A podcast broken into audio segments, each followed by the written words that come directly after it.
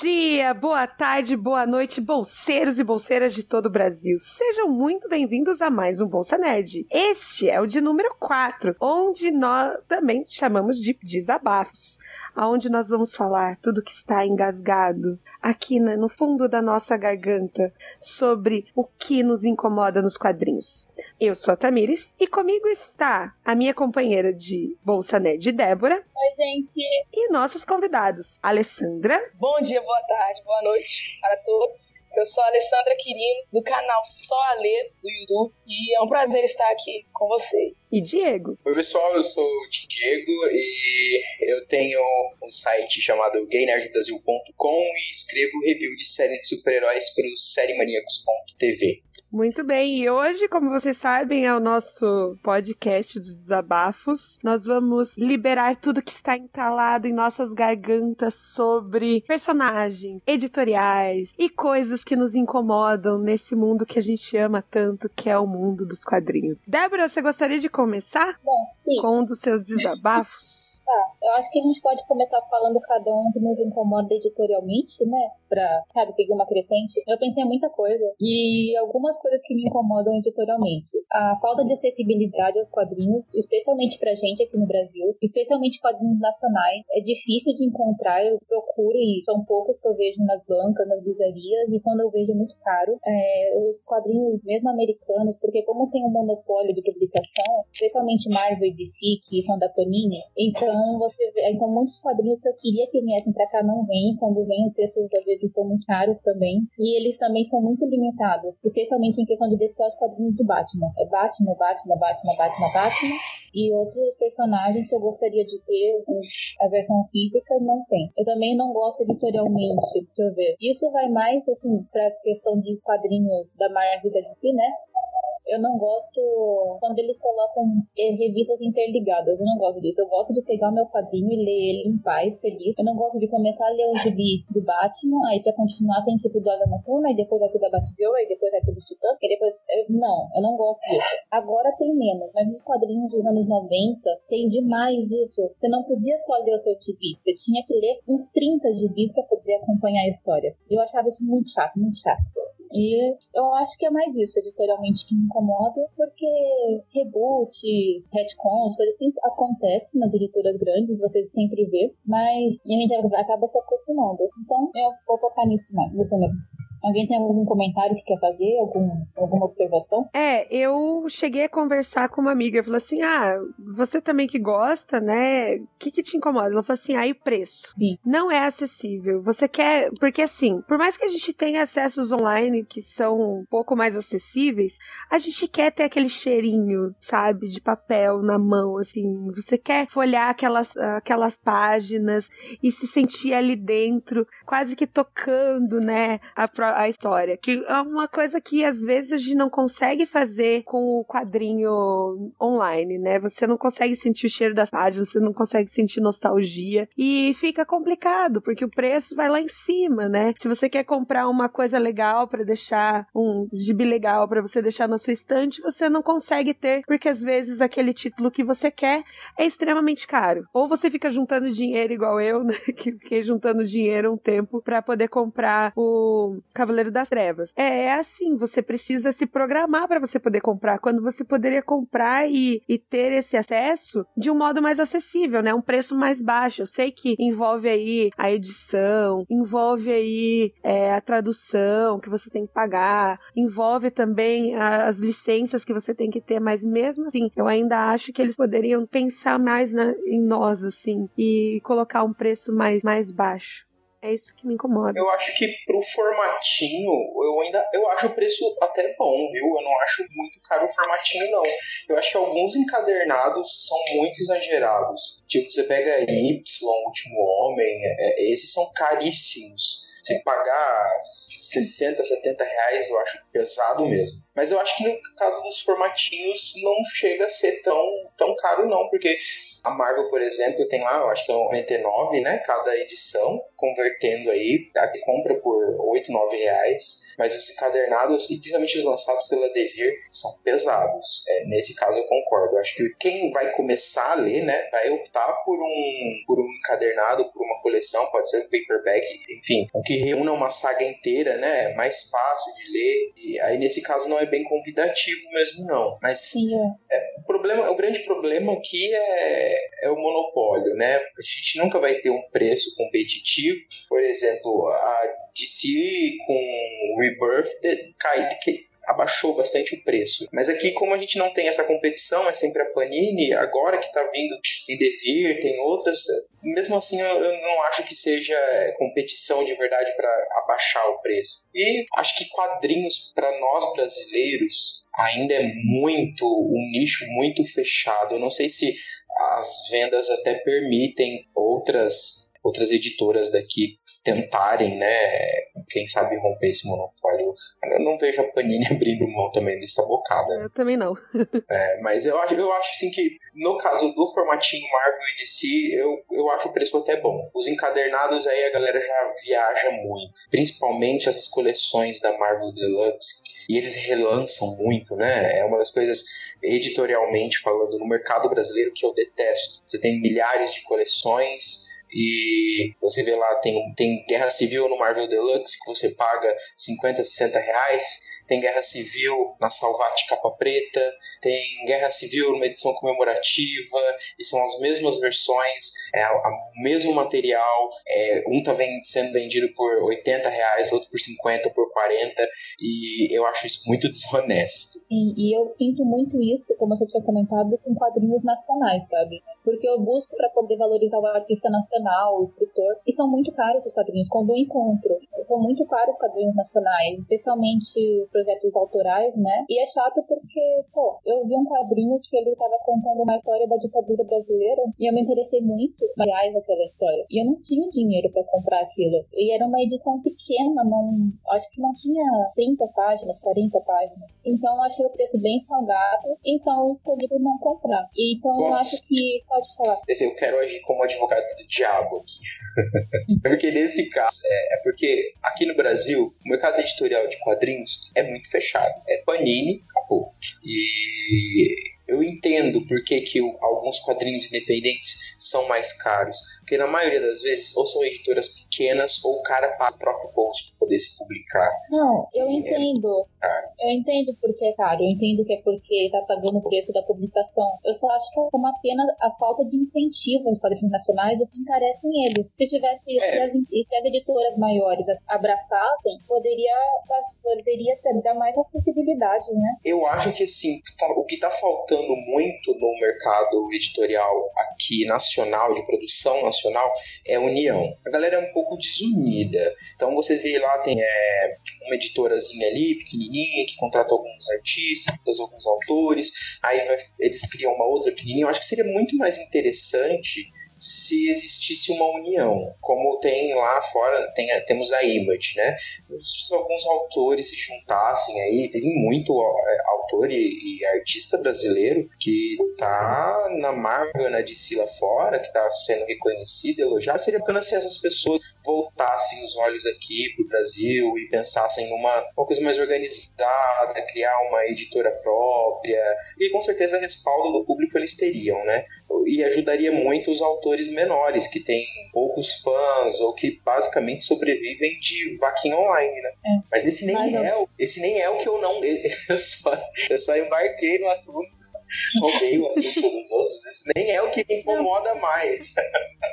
Não, mas a gente tá aqui pra discutir, pra agregar e tal. O meu, o meu grande problema com o mercado editorial lá fora, Marvel, BTC, é uma galera que não entende o público que tem, não entende o século que nós estamos. Você ainda vê, a, a, você, a gente tem acesso só aos números de revistas em quadrinhos que são enviadas para as comic shops Você não. Parece que a galera não contabiliza ou não se preocupa em contabilizar a venda de encadernados na hora de pensar no cancelamento.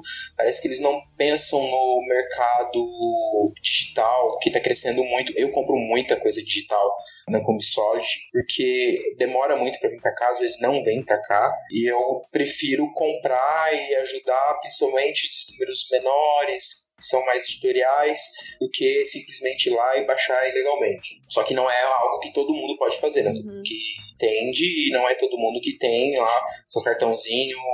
É, internacional que vai poder pagar um pouco mais caro, uma taxa. E eu, eu, eu fico muito preocupado porque você tem. Nós tivemos, por exemplo, Mockingbird na Marvel, que foi um número que foi muito vendido nas versões encadernadas e que tinha muito, uma quantidade muito grande de fãs e de pessoas que compravam digitalmente. O mercado dos Estados Unidos e aqui no Brasil também, para quem acompanha histórias em quadrinhos, não é muito receptivo para mulher, não é muito receptivo para gays. E esses nichos específicos de comic shop terminam por afastar essa parcela é, de consumidores. Então o que, que acontece muito? A galera compra muito online, compra muito por aplicativo, compra muito encadernado, é, não é um pessoal que está lá acostumado a ficar lendo toda semana e ficar esperando o número uma vez por mês e espera fechar. E o mercado editorial às vezes parece que despreza completamente essa parcela, que é muito importante, muito significativa. Mockingbird teve, foi, figurou entre as mais vendidas na lista da Amazon. E tinham muitas pessoas que falavam que compravam digital e aí você ia ver é, a venda para as comic shops, que são, na sua grande maioria, homens que não estão preocupados com esses números, que são as pessoas que utilizam o, o discurso de que a diversidade não é atraente e essas outras baboseiras acabam não comprando, não comprando é, esses números, eles não conseguem ser divulgados, a Marvel tem empréstimos de culpa, empréstimos culpa, e eles não se importam com os outros mercados, e para mim esse é o grande problema do mercado editorial hoje, é não ter se adaptado ainda às outras plataformas e não saberem o que fazer com essas outras plataformas. Quando falou do preço e também mencionou plataforma digital, eu acho que aí entra também um pouco da minha reclamação, apesar de eu ser um pouco diferente da Débora e da Tamires, que não que gostam de pegar, né, o, o gibi e tal, que não são tão assim pro digital, né? Uhum. No meu caso, eu gosto muito mais do digital do que o físico. Eu prefiro comprar livro, gibi, tudo digital. Prefiro ter tudo no celular, no aplicativo. Eu acho mais fácil e mais prático para mim. Eu gosto de, disso. Só que aí eu vejo que, como o Diego falou, não tem, tem um interesse. É como se não tivesse um interesse disso, de facilitar o processo para os consumidores dessa, desse, desse meio. Não tem uma facilidade para eu conseguir comprar. Para eu comprar, eu tenho que, nossa, tem que pedir cartão de crédito do meu pai, tem que fazer e acontecer um negócio difícil. E até o, o próprio preço do digital, eu acredito que poderia ser bem mais barato do que o físico. E não acontece isso. Sim, já que é. não tem o preço da edição, né, da, da impressão, é. né? Poderia Poderia. É, você pois é. pega é. na Amazon ali que eles vendem os digitais pro Kindle, para o aplicativo do Kindle, e às vezes o digital tá até mais caro do que a cópia física. Pois é. É um negócio absurdo. É, fora que quando a Amazon comprou a Comixology, né? E a Comixology ela é, agora ela faz parte do grupo do Google, eles retiraram as compras dentro do aplicativo dos usuários de iOS. Então, quem tem um iPhone, quem tem um iPad, não consegue comprar dentro do aplicativo. Tem que ir para o computador para poder finalizar a compra. Olha que, que absurdo. É, porque, na verdade, você tem aí uma questão de mercado, né? Como a Google está associada ao Android, você acaba se ferrando por causa disso. É, e são números como números bons que tem discursos bons, tem como Mockingbird, tinha Patsy Walker também da Marvel, que tem uma fanbase bem grande, mas que não é contabilizada. E aí é cancelado por quê? Porque o cara que tá lá na Comic Shop, eu até entendo o cara que tá na Comic Shop, porque ele vive da venda, ele compra essas histórias em quadrinhos. Se ele não vender, ele tem prejuízo. Então o cara vai se, vai, vai se aliar ali ao, à história em quadrinhos que está saindo o filme no cinema, vai se aliar ao que ele já sabe que vende, ele vai só colocar Batman, Superman e as, as os números de filmes que Guardiões da Galáxia eu entendo, de certa forma eu entendo. Se eu tivesse um negócio, eu pensaria também por esse lado. Mas aí Mas tá o erro, é não contabilizar essas outras plataformas, que também são consumidores. Sim, e isso é importante. É que eu acho que, querendo ou não, o dono da Comic Shop, ele é primeiramente um leitor. E é um leitor antigo também. Então ele vai fazer mais propaganda, ele vai oferecer mais do que ele gosta. Entende? Se ele acha que um dia, se ele rejeitar o título, ele vai comprar menos, ele também vai oferecer menos pro público dele. Querendo ou não, ele ele é a maioria silenciosa, né? Quadrinhos, é, é a massa, a massa. Então, é, então eu vejo que as editoras Marvel e DC buscam agradar esses lojistas e ignoram que muita gente vai por outras áreas. Eu conheço muita gente que gosta de ler quadrinhos e não são só homens brancos,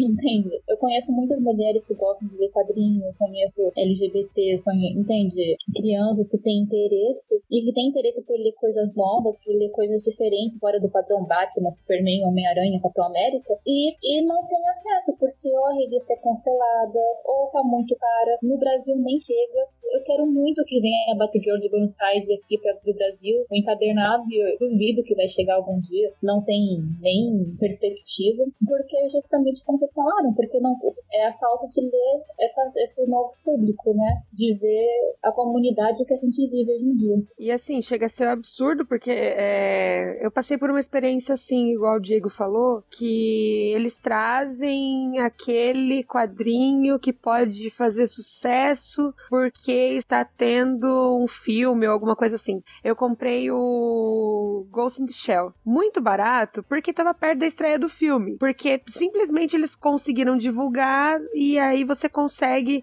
ter acesso a isso quando normalmente ele estaria escondido lá no fundinho, sabe? Aí apareceu o filme pronto, agora todo mundo quer ler, então é é nessa oportunidade que você consegue adquirir com mais facilidade. E eu acho isso errado, né? Poxa, se você tem um público que você pode agradar, por que, que você deixa tudo escondido? E aí só quando tá perto do, do lançamento de um filme você vai divulgar. Eu acho isso, assim, é um golpe de marketing, a gente sabe que é, é eles estão usando disso, mas é, é bem triste você saber que você só pode, né, ter acesso porque eles fazem uma promoção relâmpago só porque eles sabem que vai vender mais. É, e depois culpam, e depois falam que ah, o leitor não está se adaptando à diversidade cara, não é o problema não é o leitor, o problema é que não existe essa abertura para as pessoas conhecerem esses outros personagens. Se você não pega um super-herói, uma super-heroína que tem aí um impacto muito grande na mídia, como uma Kamala Khan, ou então Thor, que, que não precisa de muita divulgação, né, que é um nome forte,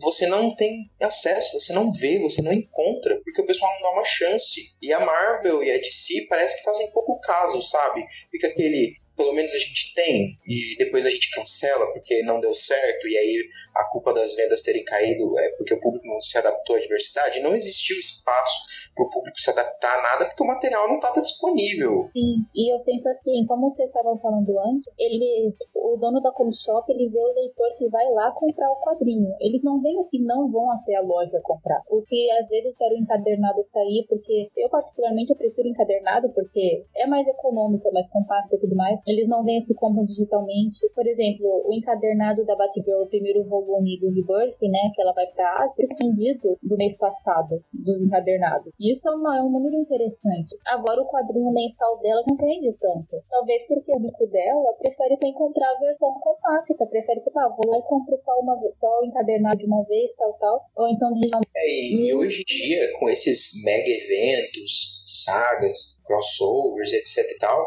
a galera fica um pouco perdida mesmo na hora de comprar o número individual. Já teve, por exemplo, enquanto eu tava rolando o evento do Homem-Aranha, da Conspiração Clone, eu comprei alguns volumes e aí eu via no, na última página a lista dos outros volumes que eu tinha que ler e ao mesmo tempo estava rolando outro evento. Eu falei, quer saber de uma coisa? Eu vou esperar. Depois que tiverem lançado tudo, eu vou ler, porque senão eu vou ficar louco com esse monte de coisa acontecendo. E isso afasta muito o, o leitor que não é aquele que, que tá lendo desde 1990, que acompanhou quase a falência da Marvel. Ou a pessoa que está começando agora, tá criando interesse agora, ou você descomplica, ou ela não vai comprar. Não, imagina uma pessoa que quer começar a ler o Homem-Aranha agora, porque vai lançar um filme e tal.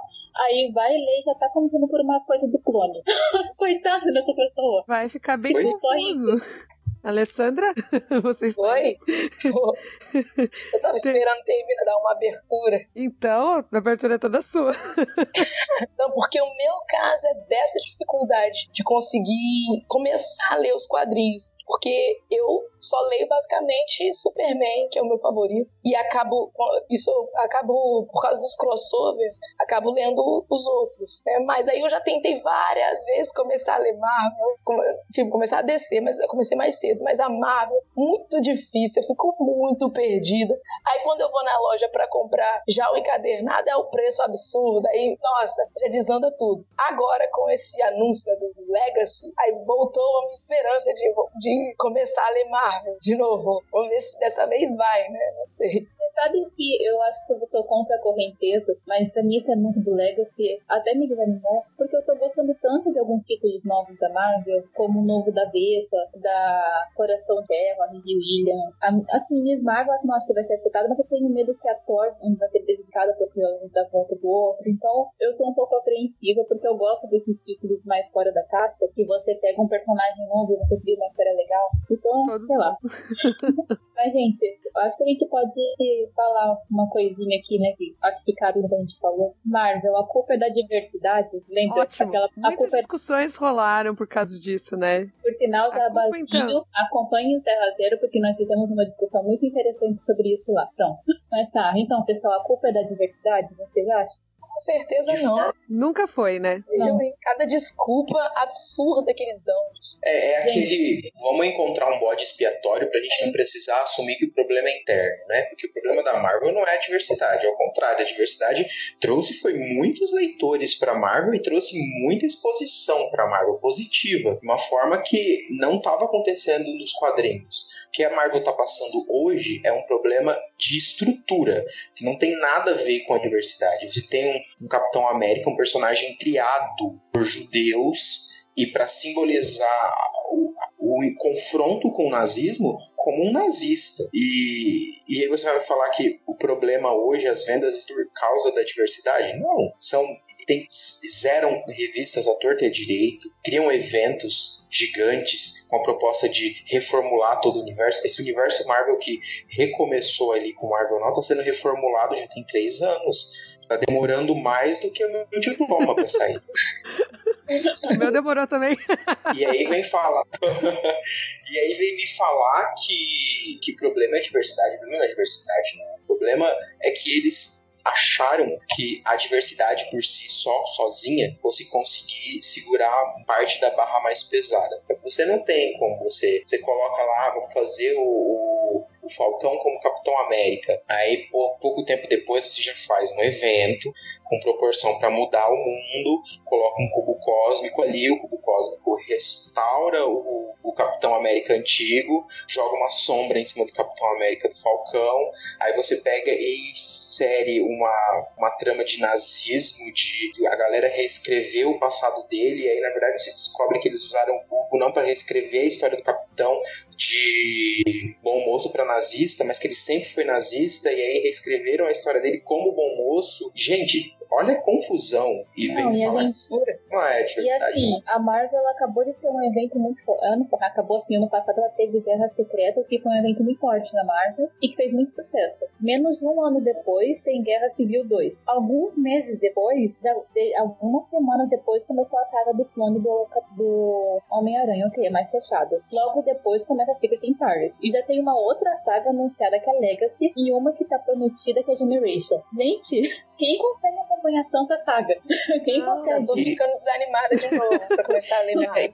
E- os números zeram, eles ficam com essa coisa, vamos zerar um número, zero um número para trazer mais leitor, porque passa essa falsa imagem de que se você começar do 1, você vai estimular quem tá começando a ler a comprar. sim, de certa forma, estimula. Mas a partir do momento que a pessoa termina aquele número 1 um e fala assim, cara, não entendi nada, o efeito acaba, passa. Você vende o número 1, um, número 2, número 3 muito bem e depois cai de novo, volta ao normal, porque você não tá mantendo, não tá é, ensinando a galera nova a, a, ler uma história com começo, meio e fim. Você tá colocando o número 1 um na página 300. Eu acho que não só isso, acho que o leitor sabe que do que adianta você se apegar a um personagem se daqui uns meses vai ter um evento e vai mudar tudo de novo. Tipo a Riri Williams como nova Homem de Ferro, Coração de Ferro. Todo mundo sabe que o Tony Stark vai voltar. É questão de tempo. Então, pra que você vai se apegar a uma personagem que você sabe que, que daqui uns dias já vai voltar a continuidade antiga e tudo mais? Então, Entende? Banaliza esses eventos, banaliza as mudanças quando você tem várias acontecendo uma coisa ou outra, porque nenhuma delas é efetiva. Você não consegue criar vínculo emocional com certos personagens, né? Porque isso é, também é muito importante, uma identificação emocional com os personagens. E é, eu acho que o problema da Marvel é fazer tudo muito grande. Eles querem muita grandiosidade já logo no começo e eles não conseguem segurar isso. E vai passando o tempo e você vai ficando tipo, ah, tá bom, e agora? O que vai acontecer? E aí já vem o. Aí você fica meio perdido, né? Você não sabe que você acompanha ou não. Porque vai e volta, esse vai e volta, vai e volta. É tipo X-Men, eles não, não conseguem é, fazer uma reformulação bacana para mudar. É sempre, e aí a gente já conversou né, sobre isso, Débora, é sempre a mesma história. Eles sempre são perseguidos. Aí como é que você vai explicar um negócio de, de caras que são perseguidos porque têm poderes se as pessoas idolatram todos os heróis? Qual é o problema aí, né? Eles não conseguem lidar com, com tantas histórias e tantos personagens de modo que você crie vínculo com todos. Sim, é, porque você aceitou. Pode falar, Diego. Que no, no passado fazia muito sentido você ter ali os mutantes sempre sempre odiado, você conseguir explicar por que, que o Quarteto Fantástico era amado e os X-Men eram odiados. O Quarteto Fantástico era o exemplo da família norte-americana, família tradicional, era é, pai, mãe, é, filhos e o cunhado mais o melhor amigo, enquanto os X-Men eles eram diferentes e perigosos. Só que hoje, para você ficar lá seus 50, 60 anos na mesma coisa, já não cola mais, não faz mais sentido. Porque, poxa, os inumanos estão lá é, derrubando o prédio. Em Inumanos versus X-Men, o Karnak derrubou um prédio. E, e aí? o cara derrubou um prédio.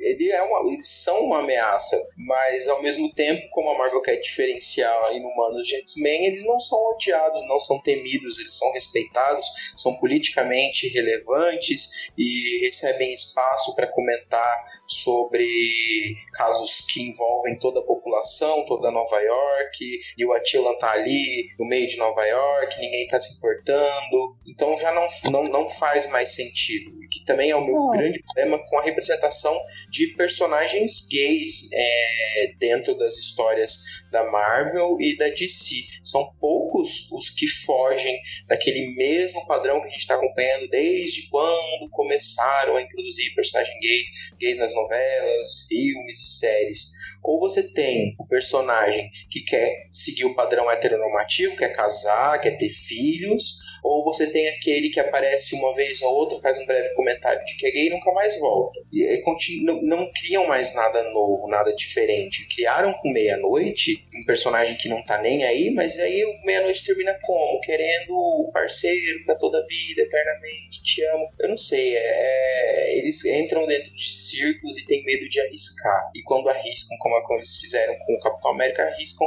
pelo puro fator choque. Eu acho que então aqui a gente levanta um outro desabafo. As editoras talvez não conheçam muito bem o público que elas têm. Esse estava nos meus é. desabafos. Eles não nos conhecem o suficiente. Eles não conhecem o público consumidor. Eles acreditam que o público consumidor muda? Muda. É, mas eles continuam com as mesmas historinhas de sempre, se segurando nessas mesmas historinhas e eles têm muito medo de arriscar. Eles não querem arriscar por quê? Porque eles não fazem, talvez, algo, alguma coisa do tipo: ah, vamos fazer um, um levantamento público de, de qual que é o nosso, o, o, o nosso nicho, vamos lá, vamos ver aonde a gente pode arriscar, e todas aquelas que se arriscam acabam, né, é, sofrendo alguma retaliação, vamos colocar assim, porque eles ainda ouvem aquele, aqueles mais velhos, os homens brancos, que não querem, né, no caso da, da Arpia, né, que acabou sendo rechaçada por ter uma, uma capa feminista, quando na verdade era o nome da própria revista, eles querem agradar tanto um público que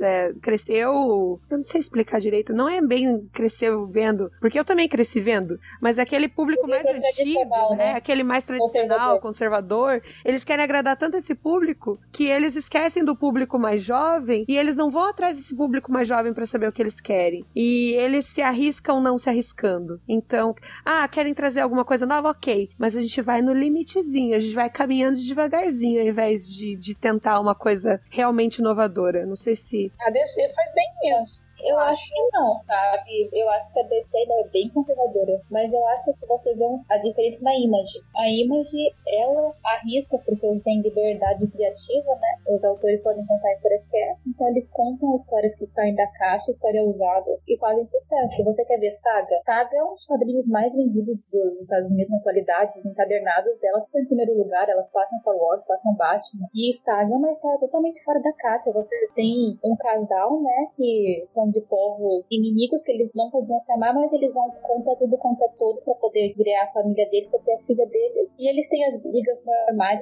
qualquer pessoa pode se relacionar com eles, porque eles são pessoas que não é idílico, não é idealista. Você tem os personagens com várias camadas, personagens que erram, assim, personagens LGBT, personagens negros, personagens de todos os tipos, e o público aceita, o público vê e o público compra. Então. Eu, eu sempre falo quando algum, quando algum amigo que não tem costume de ler histórias em quadrinhos quadrinhos e vem me perguntar se eu sugiro Marvel ou DC, eu falo Image.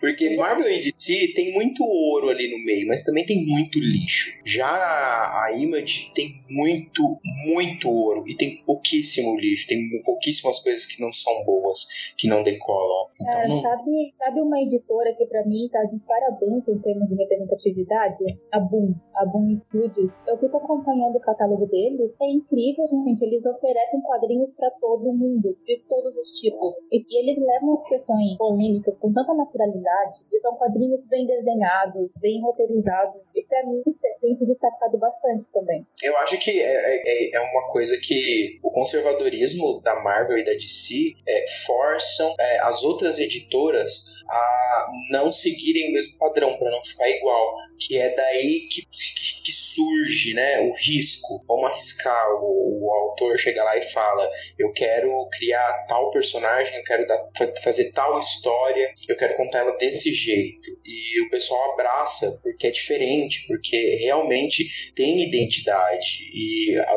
Marvel de si depende muito, mas muito, muito mesmo de quem é o autor e de qual é o personagem. Porque tem personagens que, por mais que o autor crie coisas maravilhosas de maneira independente, ele não consegue se desvencilhar de algumas amarras. E quando eles permitem, eles me dão trabalho para um Nick Spencer da vida, que tá nem aí com nada.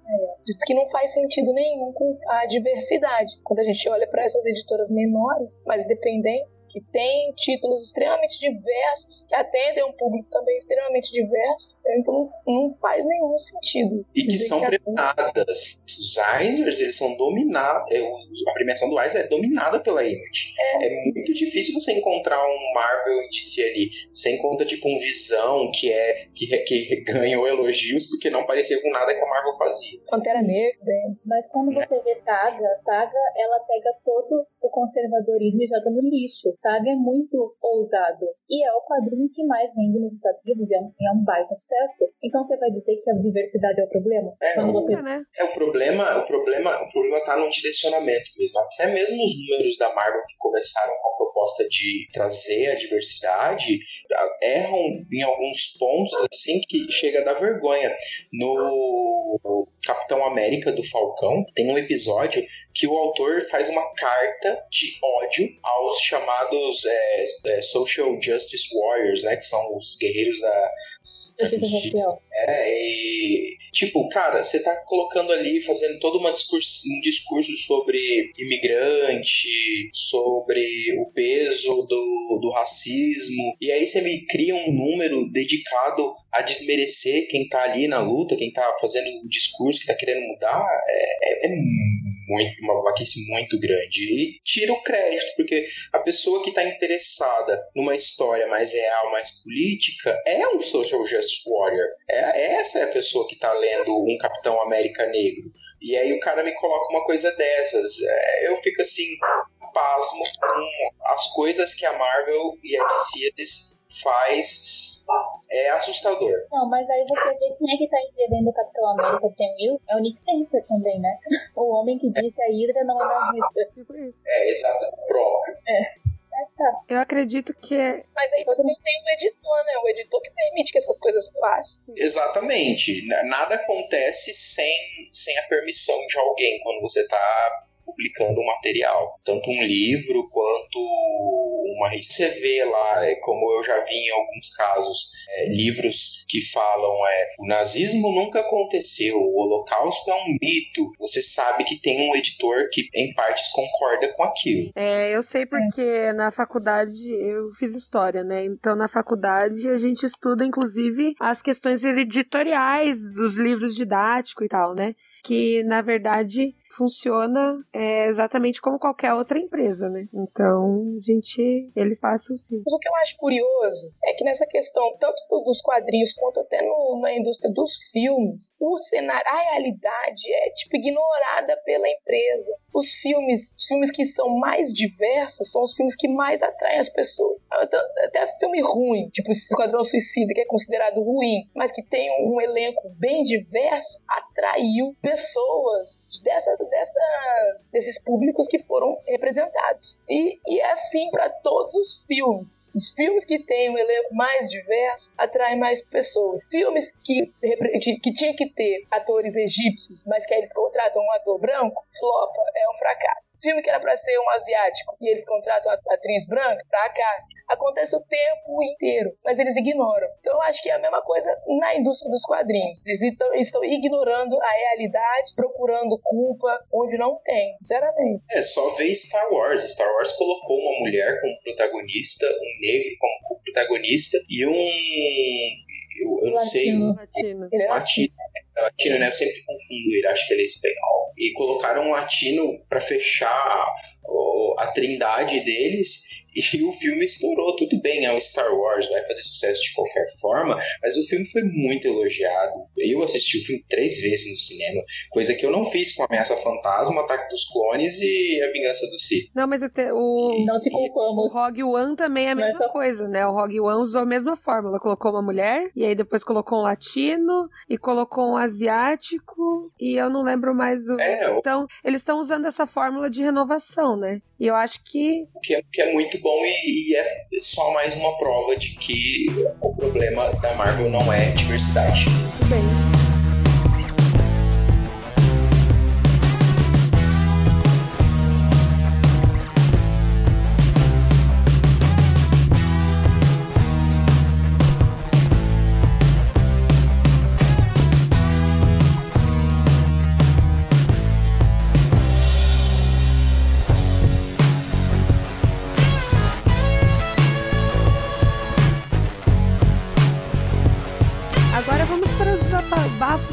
Pessoais. Alessandra, você que falou um pouquinho Oi. menos, você gostaria de começar? Qual é o seu desabafo pessoal? Meu desabafo pessoal é a falta de representatividade nos quadrinhos de personagens negras, mulheres negras. E também dentro disso, não só é delas existirem, mas quando elas existirem, delas serem é, interesse romântico, delas não serem somente aquela mulher independente que não precisa de homem e que também é largada, que ela não tem família, não tem ninguém que se importa com ela, só é ela sozinha. É, que isso para alguns pode parecer um avanço. Nossa, ela é muito, nossa, ela é muito legal, ela faz tudo sozinha. Enquanto as personagens femininas que são brancas, elas são as que têm um namorado que cuida dela, elas são sempre bem tratadas, enquanto as negras são as largadas, que tem que fazer tudo sozinho, que não tem ninguém que se importe. Então já tem o problema delas não existirem muitas, não terem muitos personagens negros quando elas existem, ainda tem o problema de elas serem tratadas dessa forma, serem sempre a que é espancada, a que sofre mais, a que tem que aprender sendo humilhada. É um negócio assim que, que me irrita profundamente. Dá vontade de largar e nunca mais ler o gibi. Isso é uma desabafo, acho que de todas nós, como mulheres. Ver isso é muito horrível. Sim, e eu tava conversando com a Alessandra, foi ontem, né? Uhum. Sobre. Eu falei assim, ah, uma desabafo dela. Eu falei, a gente tava falando como realmente você quase não vê um personagem herói branco namorando uma mulher negra. Eu não lembro, assim, se tem, desculpa, pode comentar aí. É que eu não tô lembrando, desculpa que eu não lembro de tudo que eu na minha vida. Mas você vê muito pouco, assim, eu não vejo. Você vê nos quadrinhos do Superman, você vê gente negra, pouquíssima. De você contar nos dedos, e são personagens que aparecem como coadjuvantes. Você vê em outros quadrinhos. Assim, a representatividade negra realmente é bem, bem fraca nos quadrinhos dessas duas grandes, né? Da Marvel e da DC. Eu tô tentando lembrar, eu só lembro do Luke Cage e da Jessica Jones, mas é o contrário, né? Um homem negro como mulher mulher branca. Não, mas isso também é um problema. Você vê, os homens negros, eles podem sim, eles é bem mais comum deles serem vistos como, como bonitos, como desejáveis. Os problemas são quando vai mulher negra. A mulher negra não é bonita, não é desejável, não tem, não é par romântico de ninguém. Ela é amiga, pode ser a melhor amiga e tal, mas é, é aquela que mais largada. Os homens negros, apesar de também ter essa dificuldade de representação, os homens negros não, os personagens negros já são, já tem, já, já tem uma melhor é, representação aí nos quadrinhos. Então, pra você ver, o que eu tava lembrando também não tinha nada, não, é, é o inverso, né? É. Então, é, é realmente bem complicado. É. Parece que a mulher negra sempre tem que ser o símbolo da resistência, né? O símbolo da força. E, tipo... É, porque é diferente quando a gente vai ver né, nessa questão feminina, é diferente assim, pra uma mulher branca, pra uma negra, uma asiática as coisas que para um são consideradas ruins, por exemplo, você vê uma mulher que é representada como interesse romântico para uma mulher branca, isso não é tão legal. Você vai pensar, pô, eu quero que ela seja independente, eu não quero que ela seja interesse romântico. Mas agora, para uma mulher negra, se ela for interesse romântico, já é um uau, muito bom, porque aí vai mostrar uma coisa que não é mostrado sempre, que a mulher negra quase nunca é o interesse romântico da, da história. Se ela for uma mulher que é bem tratada, que ela tem um relacionamento estável, que não apanha o tempo inteiro, ela não é aquela que é isolada, isso já é um avanço. Isso que é, que é bom nesse caso. Né? Então, ver personagens nos quadrinhos ou, ou em outras mídias, em filmes, em desenhos, gente vê, por exemplo, eu tô lembrando aqui do, da Moana, é da Disney, do desenho da Disney, que ela não tem nenhum interesse romântico, e isso não é esse avanço maravilhoso que as pessoas pensam, porque ela é uma, é uma é da Polinésia, ela não é uma mulher branca. Então, de repente, pra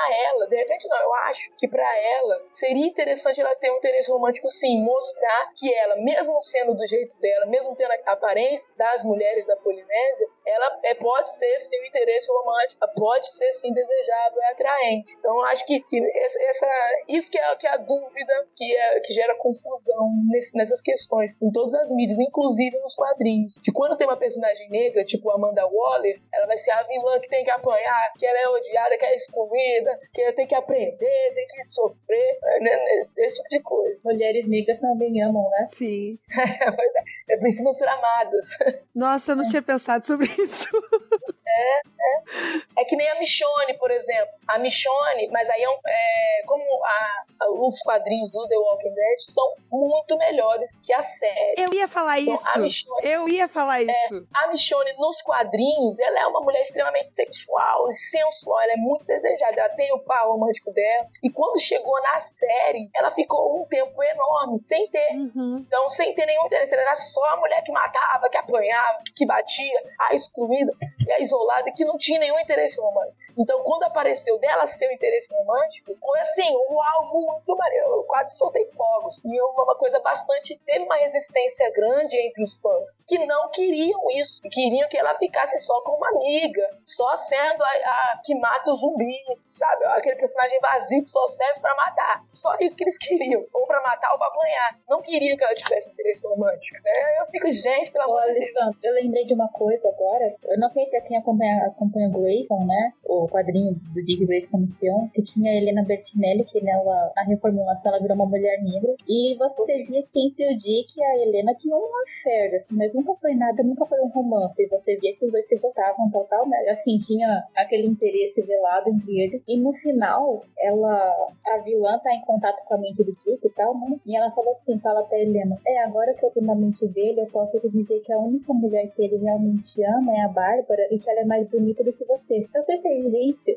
ok que ele amava a Bárbara, né? Mas tipo, pra que dizer que ela é mais bonita? Porque a Helena era minha? Entendi. É uma loucura, né? Foi, é, foi muito esquisito. É, e são coisas que se você, por exemplo, se eu reclamar, as pessoas vão dizer, que isso? Não, não tem nada a ver, não. E aí acaba todo mundo ficando em silêncio. E as coisas vão do jeito que estão. Porque se você reclamar, você é vitimista, aí é, e é complicado. Porque como as mudanças vão acontecer sem reclamação? Né? Então, e aí, quem é o próximo? Diego? Oi. Você tá quietinho? Eu vou pegar só os quietinhos a partir de agora, tá? É que eu já falei tanto, mas tanto. Não, mas agora é o pessoal, entendeu? O que te incomoda pessoalmente. Agora é pra ficar nervoso. É. Né? O, que, o que me incomoda pessoalmente, tanto Marvel quanto DC, que todos, absolutamente todos os personagens gays morrem depois que, que eles encontram aquele ponto, aquele ápice, eles somem. Estrela Polar casou, sumiu. Batwoman teve aquele, aquele grande alguns anos atrás que ela estava noiva, ela ia casar, sumiu. Wiccan e Hulkling, dos Young Avengers, dos Jovens Vingadores, eles desenvolveram o relacionamento deles e sumiram. Todos os personagens gays, a partir do momento em que eles encontram algum ponto decisivo e eles atingem a meta pessoal, eles desaparecem todo e qualquer interesse editorial em cima desses personagens some. As histórias não continuam, elas não, não progridem. Parece que existe um medo muito grande de desenvolver conflito, confronto. Depois daquele ponto, ah, então vamos fazer assim: o personagem vai casar. Ele casa. E depois ninguém mais vê. O Icano e o Hulkling, eles desenvolveram um relacionamento super bacana em Jovens Vingadores. Eles voltaram em Novos Vingadores agora na reformulação da Marvel, eles desapareceram. Eles desapareceram. Não existe nada acontecendo para os dois e ninguém fala, ninguém menciona. A Feiticeira Escarlate tem lá o, a revista solo dela, de vez em quando menciona o Billy. E, e, aí, o que, que acontece? É, essa galera, eles parece que eles estão entregando para nós é, esses personagens com desenvolvimento, personagens gays e lésbicas relevantes, importantes, só por fazer. Toma, toma aí, ó, o, o, o ossinho que você queria, agora volta lá pro ponto e vamos continuar desenvolvendo aqui nossos personagens heterossexuais, que tem conflito, tem confronto, que eles casam, eles têm problemas, eles reatam. Olha o que eles estão fazendo com o Arqueiro Verde e a Canário Negro na DC, é, a história tá cada vez melhor. Eles conseguiram resgatar a essência do personagem. Eles estão desenvolvendo um relacionamento amoroso que, que é bacana. E eles nunca têm esse cuidado com os personagens gays. Eles não, com, eles não, parece que não existe essa preocupação. Vamos entregar o ossinho de vocês aqui, o, o a esmola, e agora que a gente já, nossa, que lindo, o Wiccan, o Wiccan e o Oakland, eles se beijaram, eles estão felizes, fica aí na sua cabeça imaginando que eles estão em casa de boa. E isso me incomoda muito, muito mesmo. Sabe que eu acho que isso deve ser por falta de ter essa, esse, essas pessoas escrevendo também. Porque tem que ter, se você a história é sobre personagens gays, tem que ter algum, tem que ter pessoas gays escrevendo. É, é o que sempre, é sempre quando sai alguma notícia de filme, de personagem, por exemplo, quando saiu a notícia de que a Batgirl ia ganhar um filme, e aí colocaram o Joss Whedon, e eu falei, nossa, maravilhoso, o Joss Whedon,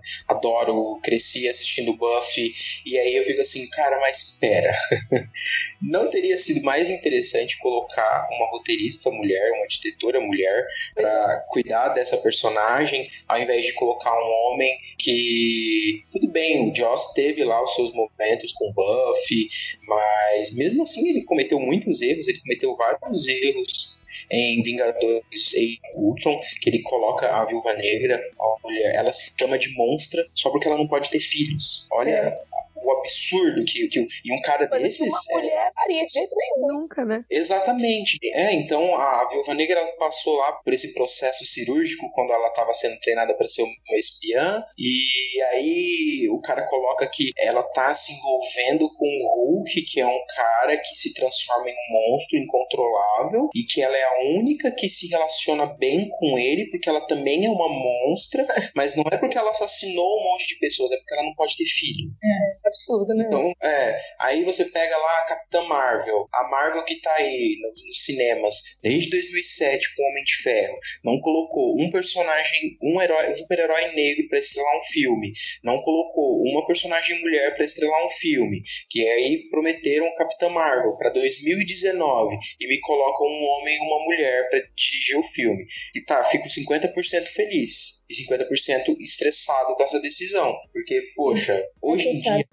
a Marvel me coloca um filme de um cara que coloca uma roupa de formiga e encolhe e monta numa formiga ou numa uma formiga que voa e essa formiga voa até em cima de um, sei lá quantos metros acima do nível do mar e todo mundo aplaude, é maravilhoso, eles fazem dinheiro com isso e aí na hora de tratar mulheres e na hora de tratar é, lésbicas e gays, eles precisam ser conservadores e tomar cuidado, ah, por favor. Dói, né? Mas assim, mas assim, do Joss Whedon, né, eu concluí que não foi a Warner que ofereceu o filme pra ele, não. Eu acho que foi ele que escolheu a Batgirl. Eu acho que a Warner ofereceu pra ele fazer algum filme da DC e ele quis fazer da Batgirl. É a, é a visão que eu tenho, pelo menos. Eu não vejo a Warner se preocupando em fazer um filme da Batgirl. Olha, tá? eu acho que assim, que a Warner percebeu é a família Batman dá dinheiro. É o único retorno financeiro fácil que eles têm. Eles estão colocando, vão colocar o Batman em tudo e vão desenvolver tudo ao redor do, do cânone do Batman. Então a gente vai ter Gotham City Sirens,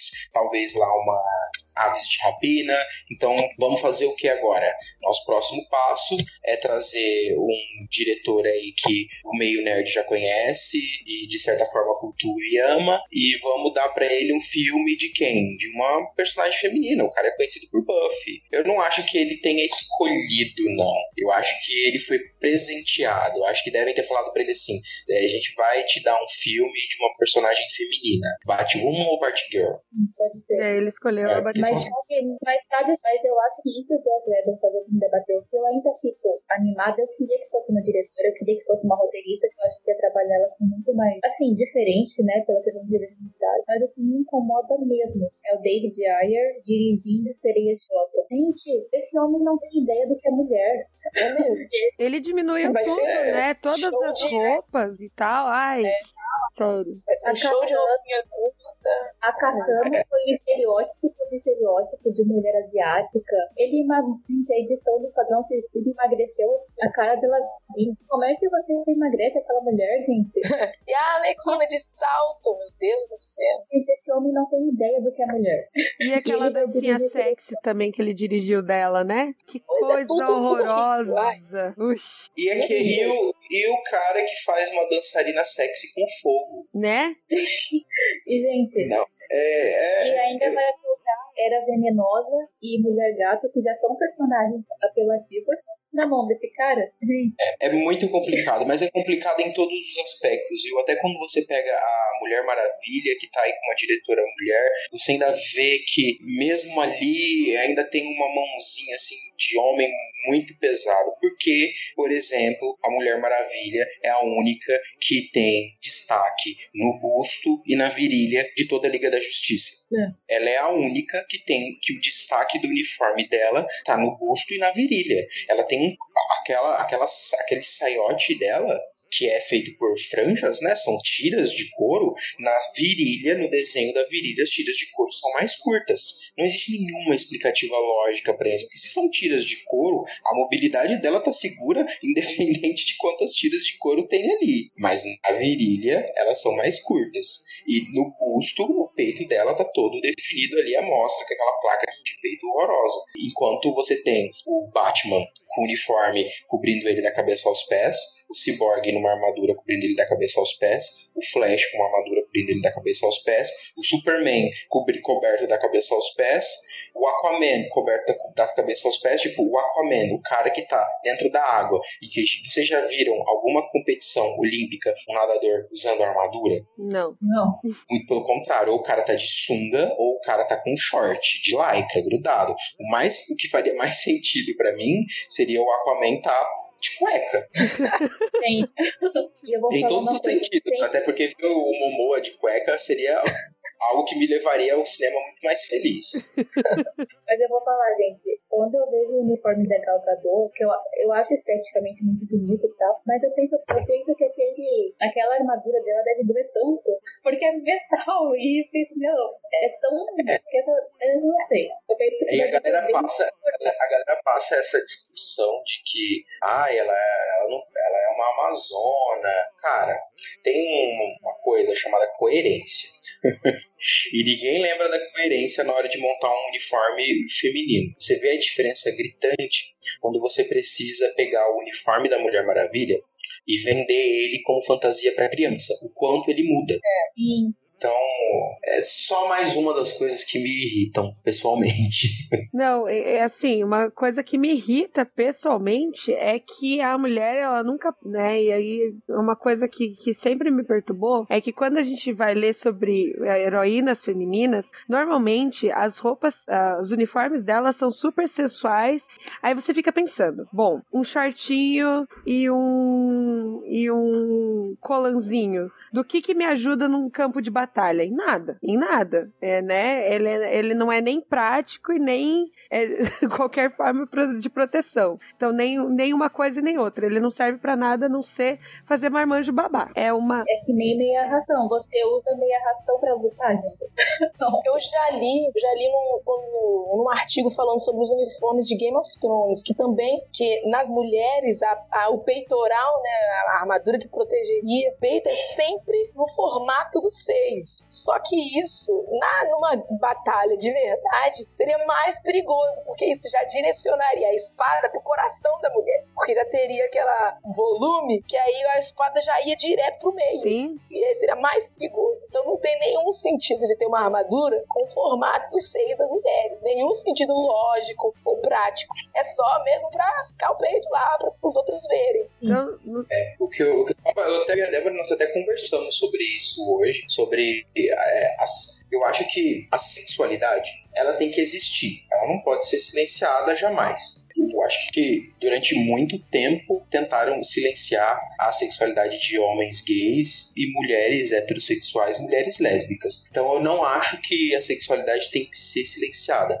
mas ela tem que ser desenvolvida de forma que a pessoa está expondo a sua sexualidade, a sua sensualidade, sirva para a história, tenha um propósito que não seja oferecer material de masturbação para marmanjo, né? Não, e uma coisa que eu, que eu conversei, acho que foi você, né, Débora? Que, por exemplo, na Era Venenosa, a sensualidade dela é super válida. Porque se você pensa que aquilo também é parte de todo o contexto da própria personagem, ela usa isso a favor dela. Ou a Emma Frost. Também, ela é super sensual e aquilo ela usa em benefício dela e tem uma utilidade prática nas situações que ela se coloca. E quanto para outras, é simplesmente tá ali por tá ali, né? Tá ali porque tem marmanjo que vai gostar. Só que eles esquecem que você É, tem você- um público feminino que vai se ofender com certas coisas que você vai colocar. Eu não me ofendo com Emma Frost e com a Era Venenosa. Eu me ofendo quando é simplesmente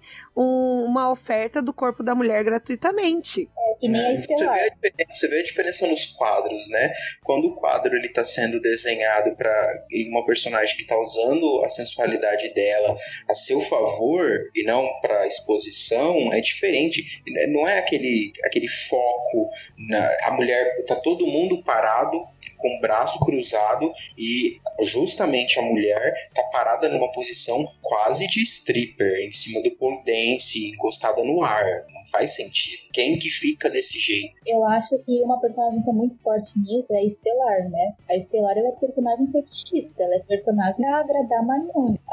Então, o comportamento dela, tudo assim, tá, tá, tá. E esses dias saiu um quadrinho dos Teen Titans, desses novos do Rebirth, e o Damian tava olhando mensagens do celular, né? Tava olhando o telefone dele. Aí mostrou um painel que do nada pergunta da Estelar. E não tinha sentido. Não, não, não acrescentava nada no, no contexto. Porque ele nem, o Damian não tava nem interagindo com a Estelar, ele tava vendo mensagem no celular. Então colocou a Estelar na página, ela foi colocar, ela foi pegar comida só pra mostrar o, o close no traseiro dela. Entende? Foi claramente uma objetificação das personagens, claro, ela como objeto, só pra agradar, agradar esses homens que pegam revista pra essa coisa. É, é gratuito, né? É gratuito, é E assim, a Estelar também é uma coisa que me, me incomoda muito, porque ela tem um potencial para ser uma heroína super fantástica, assim. Mas ela é, é a simples namoradinha, é aquela que, que é sensualizada, é aquela que, que é só na, namoradinha do Dick, quando o Dick não quer mais ela, ela fica super chateada e não serve mais para nada. Parece que ela perde o propósito, sabe? Se ela não for a namorada e a sensual. Não, amiga, não, amiga, tem um quadrinho é estelar, ela vai embora da Terra, porque ela não pode viver num mundo que o Dick Grayson não ama ela. Chega a ser absurdo, né? Eu achei isso tão ridículo. Então a personagem ela é só a namorada do Dick Grayson, não tem. É, a vida dela se resume a isso. Ah, foi, foi muito absurdo. Não, e eu acho que ela tem um potencial para ser excelente, entendeu? Ela pode ser sozinha, talvez essa que poderia sozinha fazer muita coisa, só que quando ela tá junta, ela, ela vira só aquilo e acaba perdendo todo o potencial que ela tem para ser uma personagem que eu possa gostar, sabe? Eu acho que se ela tivesse fora e que ela começasse a desenvolver tipo uma superação a tudo isso, eu ia gostar dela, mas eu não gosto dela exatamente porque ela tem essa carga, sabe? Que perturba de verdade, me deixa irritada às vezes eu falo assim, ai, como ela me irrita. Ela me irrita até no, no desenho do Titans Go. Sim, mas eu fico pensando, imagina uma criancinha que conhece, sei pelo Teen Titan Go, pelo, ou pelo outro desenho do Teen Titan, que veio, sei lá, toda fofinha, toda bonitinha, cobertinha. Aí ela fica, ah, mamãe, eu quero ver um quadrinho da Estelar, porque a Estelar é tão fofa. Aí pega. Vai ter uma surpresa. É, é, vai ser bem surpreendido. Mas sabe, eu acho que aí eu acho que entra um pouco no meu desabafo. Eu acho que, tipo, falar de sexualização de personagens femininas, a objetificação, eu acho que é mais do que a sexualização que aquela com objeto, acho que é meio que um lugar comum, né? Eu acho que todo mundo aqui concorda com isso. Mas uma coisa que me incomoda mais é quando você vê personagens que são adolescentes e que são extremamente sexualizadas. A Supergirl, a Supergirl agora no Rebirth, que tem, que ela tá parecendo uma, hum, mais antes, ela era parecia a coelhinha da Playboy, gente. É uma personagem de 16 anos para homens de 30 lerem. Isso é muito gentil. Em mangá você vê muito isso, muita sensualização de personagens adolescentes, personagens escolares. Você vê no Teen Titan, a Estelar, quando começou no Teen Titan, ela era adolescente e ela já era aquele posto de sexualização. A Cassie, a Moça Maravilha, entende? Isso é muito, isso é muito errado. Quando você pega uma mulher que já é adulta, ok, é errado, mas é uma mulher. Mas quando tá falando de adolescente de 16 anos. Isso é tão, tão esquisito. Esses dias, um amigo meu, ele me mostrou uma capa variante. Não era capa variante oficial. Que o Frank, Frank Show, Frank Show, que já é polêmico, né? Uhum. Fez da nova Veta. E a, ele fez a mulher parecer uma mulher melancia em revista da Playboy. E nos quadrinhos, a menina, ela tá em idade escolar. Ela tem 15 anos, 16. Isso é tão nojento, gente. Isso é tão, tão errado. E isso é uma coisa que me incomoda bastante. Além da sexualização feminina, quando você vê que são personagens femininas adolescentes, muito novas, para essa exposição. Uhum. Mas a gente Complicado. se pergunta o que, que se passa na cabeça dos desenhistas, né? Fazem é, a gente nunca sabe, né? O, qual pro... A gente sabe até o propósito, mas assim, que objetivo ele tem em sexualizar uma adolescente? É, é, é. Bem, é bem triste, assim. Principalmente porque eu trabalho com adolescentes e eu sei o quanto isso prejudica eles, sabe? E, e a gente sabe que muitos diretores de quadrinhos são homens adultos, né? Eu fico pensando, um homem de uns 30, 40 anos, lendo uma história de uma menina de 16 anos, a Supergirl nos 952, ela usava capa 7. Vocês têm é. ideia? Isso é uma garota de 16 anos que o uniforme que na batalha dela é um colã com capa 7. Que, que doentio isso. Pois é. É. Eu tenho uma outra também para falar, que eu acho que uma coisa que me incomodou também enquanto eu estava lendo alguns quadrinhos, violência com relação à mulher. Eu acho que, assim, são quadro, quadrinhos mais antigos, mas você vê, por exemplo, a Espectral no, no Watchmen você tem a, a Vespa, você tem a Sue Storm, você tem a própria Arlequina. Elas são vítimas de, de relacionamentos abusivos e também de violência explícita à mulher. E isso me ofende pessoalmente, assim. O que quadrinho você vê esse tipo de situação acontecendo, né? Que não acrescentam em nada à história. É só um trecho ali para eles colocarem isso e simplesmente quase que banalizando a violência à mulher. Eu sei que são quadro, quadrinhos mais antigos, mas mesmo assim, em que resolveu, em que melhorou isso tudo para você construir uma história bacana e legal? Por que, que eles colocaram isso ali? É uma pergunta um questionamento que eu faço e que, assim, acaba me ofendendo um pouco. O que, que eles pensam que a mulher é para ela colocar ela numa situação assim? Então, é, é bem complicado. Ainda mais com o filme agora que saiu do Esquadrão Suicida, eu vejo que uma das heroínas preferidas das minhas alunas, ou anti-heroínas, não sei, é a Arlequina. E você fica pensando, poxa, eu tô ensinando elas a gostar de um relacionamento que é abusivo, sabe? Onde ela, ela apanha, ela é humilhada, ela é maltratada e ninguém acha isso estranho, isso errado, isso anormal. Então é uma das coisas que me, me preocupa pessoalmente, né? Você faz uma propaganda de uma coisa e aí as meninas começam a gostar disso e de repente você obs obscurece um relacionamento que é abusivo e que está sendo incentivado. Claro que tem outras mídias também que estão incentivando isso, mas a menina aceitar ela apanhar, ela ser maltratada, ela ser é, um objeto escravo dentro de um relacionamento. Então,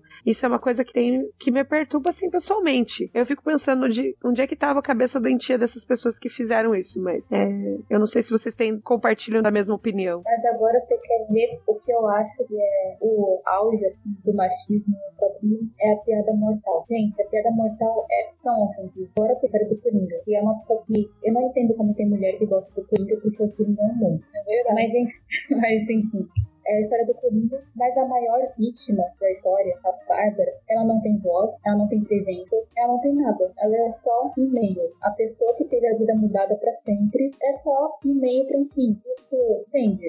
É, você fica pensando como é que essa pessoa vê a mulher, assim. Como é que o Alan Moore vê as mulheres, quando você vê que na história a personagem estava lá só para ser um meio para um fim. Não tinha voz, não tinha nada, não tinha presença, ela era só a pessoa que abriu a porta. E você vê gente que fica dizendo assim, querendo aliviar, dizendo, ah, não, mas não tem sentido. Gente, o homem, ele tirou a roupa dela quando ela não podia se defender, tirou fotos dela. Não precisa ter um ato em si pra isso ter abuso. Isso é, é muito forte. E a história não é sobre ela. E já não era ruim, aí resolvem fazer a animação da piada mortal. Onde eles conseguiram pegar uma história que já era totalmente machista e fizeram pior. E a Bárbara, porque, segundo o Bruce King, o Azarelo, eles tinham que fazer as pessoas se importarem com a Bárbara, tinham que dar uma história pra ela. Então ela vai virar o casinho do Batman. Porque, claro, ela não tem, não tem motivação, não tem vida, não tem valor, não fosse isso. As pessoas não iriam se importar com a Bárbara, o Coringa não iria se importar com a Bárbara se ela não fosse um caso de uma noite do Batman. É. Eu não sei se você assistiu ele inteiro, ela chega a ser chata também na Piada Mortal. Eu cheguei a assistir e é, ela é não... chata ainda por cima. Não é a, a Bárbara que a gente tá acostumada a ver, sabe? A que conhecemos e amamos. Sim. Me recusei assistir. Eu não consegui ver, gente. Eu não consegui ver. Eu, eu queria ver porque eu soube que eles iam apresentar a história dela, né? Aí quando eu vi no Twitter que, a, que mostrou a cena dele, dele sendo relação, eu, não, gente, eu não preciso disso. É. Aí depois o Azarelo dizendo, ah, ele, ele foi tão grosso. Ele, o Bruce King sempre teve essa coisa, desde a série animada do Batman, né? Ele sempre queria fazer da forma viu? A, a menininha do Batman. Ai, que nojo. Lucy Tim deve ter problema. É. A Piada Mortal, que já é um quadrinho que pra mulher é bem problemático, a animação conseguiu explorar. Eu acho que, e olha que eu já me escandalizei, não, não, não me escandalizei, a gente que, que lê quadrinhos já viu muita coisa, assim, que maltrata a mulher, que objetifica, que abusa, mas pra mim a animação da Piada Mortal realmente foi o que me abalou mais. Pelo jeito que a mulher, em pleno 2016, tratar a mulher desse jeito foi muito, foi muito baixo. Né? É, como eu falei, aí conseguiram ainda, ao invés de dar uma história para ela, né, para você se importar, conseguiram fazer com que você não se importasse por conta da chatice da própria personagem, porque ela fica tendo aqueles dilemas, ai, será que ele vai me ligar depois? De, né, que normalmente você fala assim, ai, poxa, né, dá um tempo. Então foi, foi assim, foi triste de ver, na verdade. Eu não assisti até o final. Eu tentei, tentei mesmo, mas não deu. É, daí eu vejo algumas pessoas reclamando que não gostou da queda mortal porque a história era pra ser do Coringa e não contou a história do Coringa, como devia ter sido contada. Ah. Não, tem muita coisa pior que tem no meio que não, não concordo. No meio não, no começo já. Uhum. Primeiros momentos. Eu tentei, mas realmente foi muito pesado pra mim. É.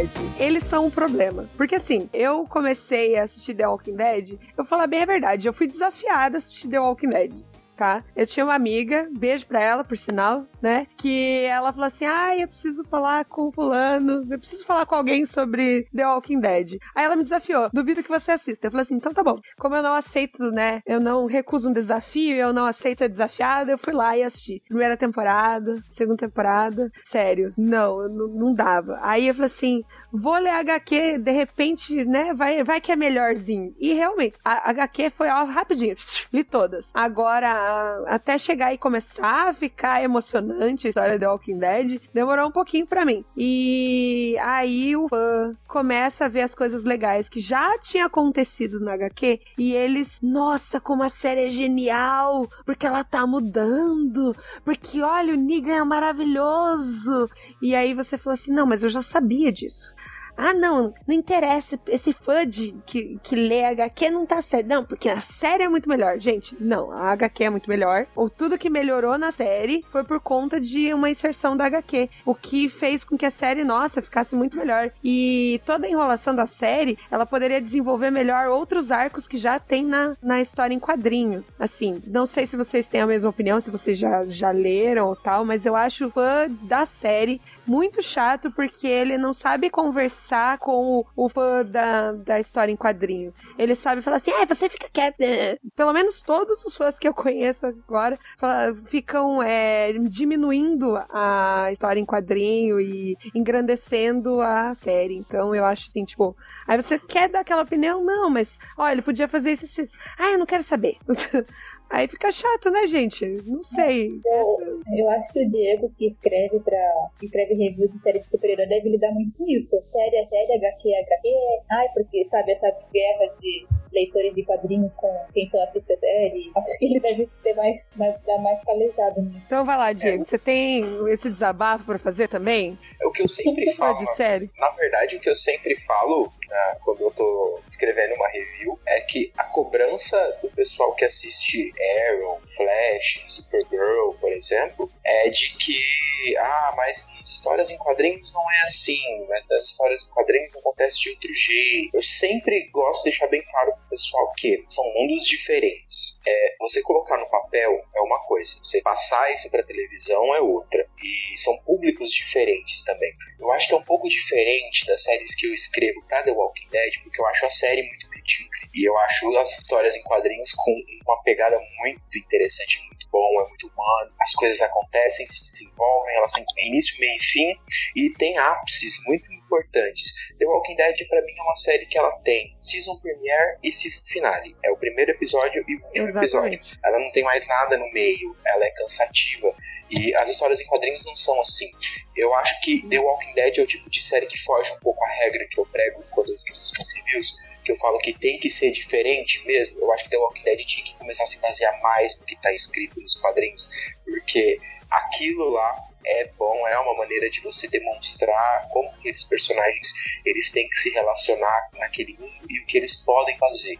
Para as outras séries eu já acho importante ter essa separação porque são públicos diferentes. Você está colocando ali o Flash, o Arqueiro Verde, uma emissora muito jovem, que tem um público demográfico diferente de quem lê as histórias em quadrinhos, que precisa desenvolver relacionamentos de uma maneira que nas histórias em quadrinhos não precisa, você pode conseguir passar 20 páginas ou um arco de 5 é, números só com um arqueiro verde preso numa ilha. Você não consegue fazer isso com uma série. Você tem que ter esses outros desvios, tem que ter outros personagens e tem que desenvolver todo mundo.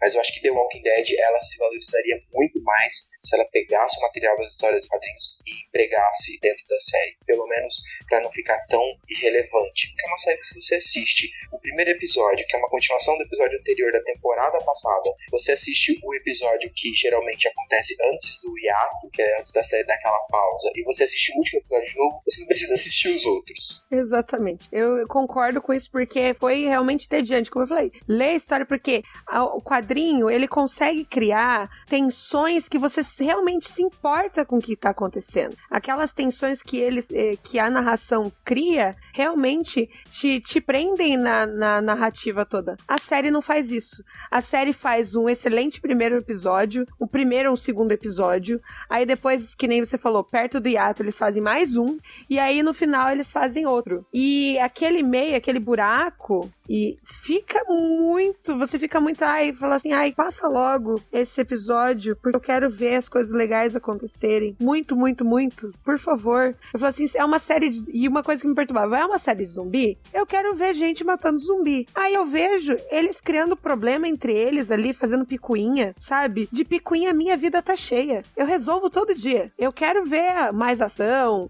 é, eu quero me importar com os personagens. Tipo, uma das personagens que, assim, eu, eu gosto muito na HQ, já nem existe mais na série. Ela morreu na terceira temporada. E desenvolvimento dela é muito bacana. E aí, com, ai, mas ela teve um desenvolvimento muito bacana na, na HQ que a série não fez. Simplesmente banalizou a morte dela. Então, ah, foi mais uma que morreu. Você não consegue se importar mais com a pessoa que morre, sabe? É, e eu sempre achei muito interessante, porque mesmo nas revistas em quadrinhos, é uma é, é, é, sobre zumbis também, é sobre eles, mas é muito mais sobre como os seres humanos reagem sem lei, como eles reagem em grupos zumbis. Mas ela tem muito personalidade. É, essa personagem que você falou que morreu na terceira temporada, ela tem uma relevância muito grande e ela é muito importante. E dentro da série eles conseguiram em uma série que literalmente nada acontece por vários e vários episódios, é, nem se dá a, é, se fazer o um mínimo, que é desenvolver os seus personagens. É. Tipo, não tem nada acontecendo e os personagens não estão crescendo, não estão desenvolvendo. Ou quando crescem,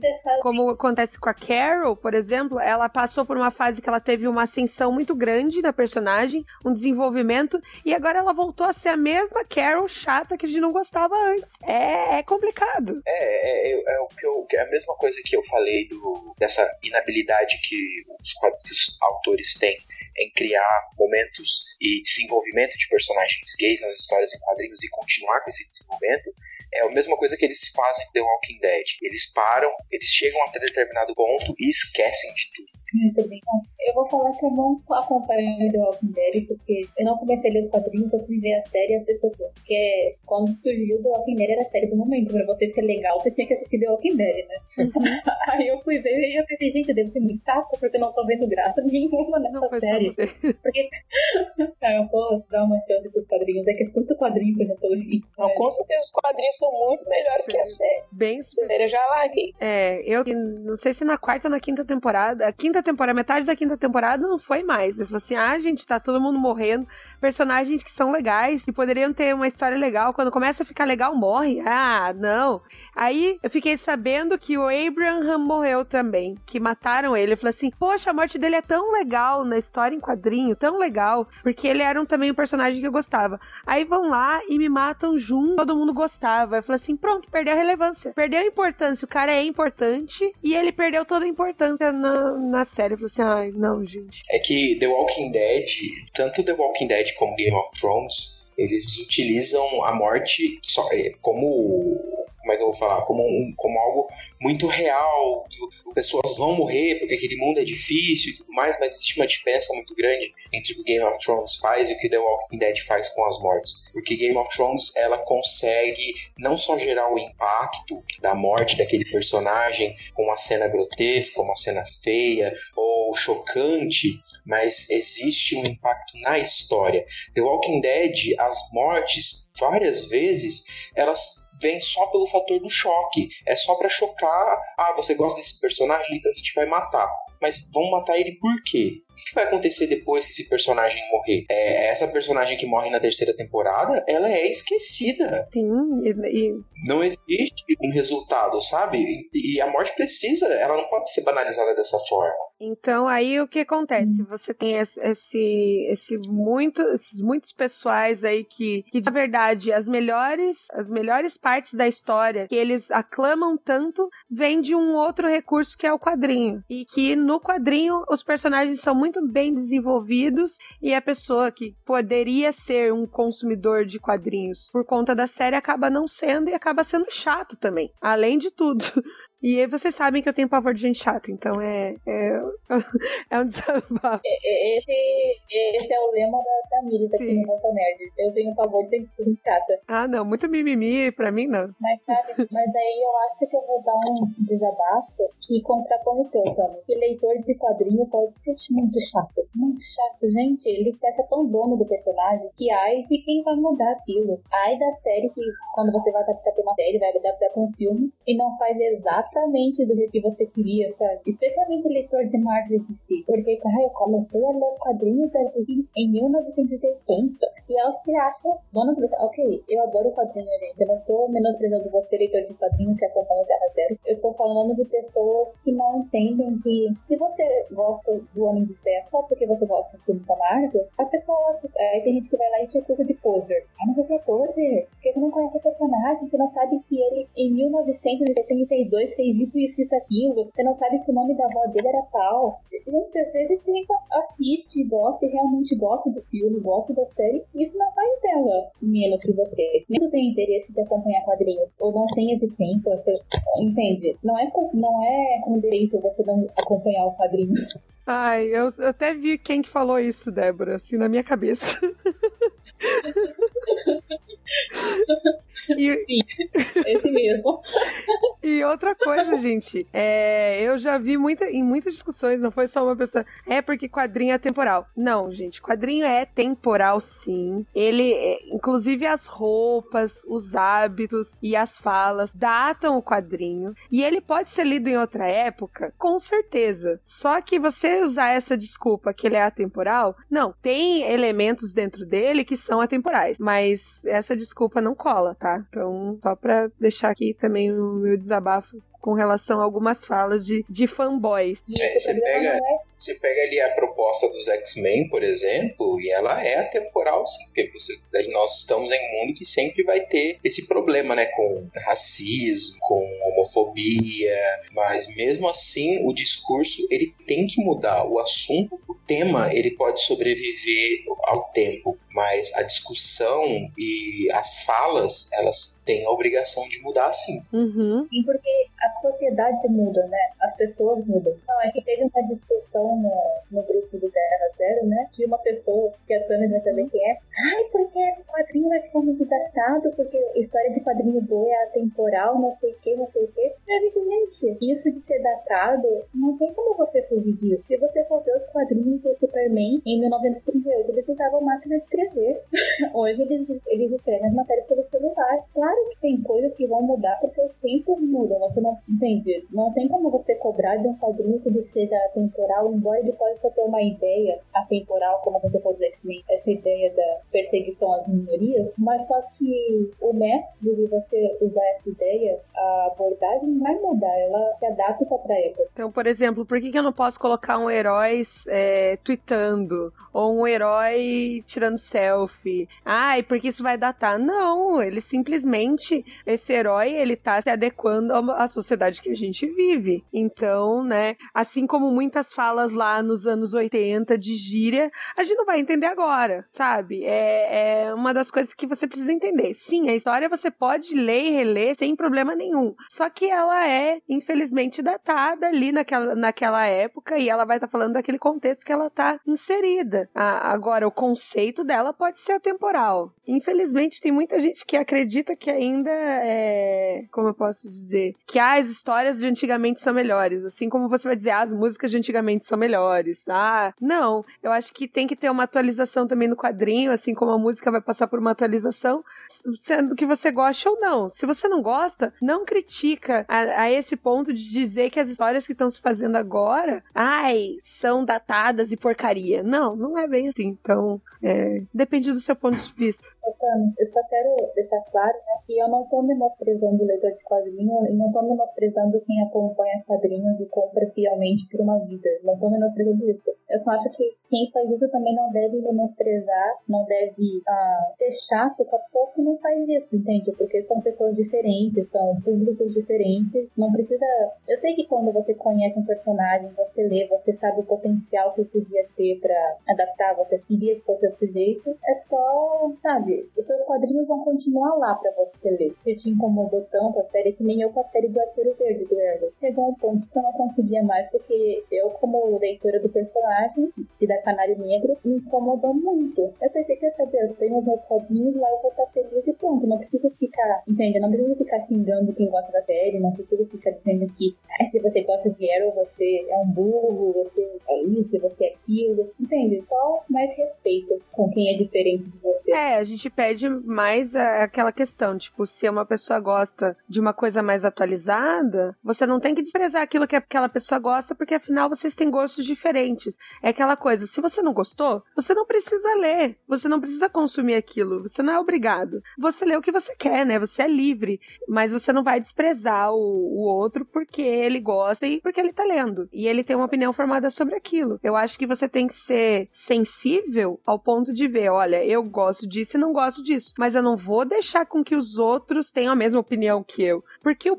bom do mundo, gente, é a gente ser diferente um do outro e ter opiniões diversas e que a gente possa dialogar com essas opiniões e não ser aquele cara chato que vai te, te enfiar a mão no dedo e falar assim, não, você não tem que gostar não, porque isso aí é ruim. Não, é relativo. O ruim é relativo. É. O bom também é relativo.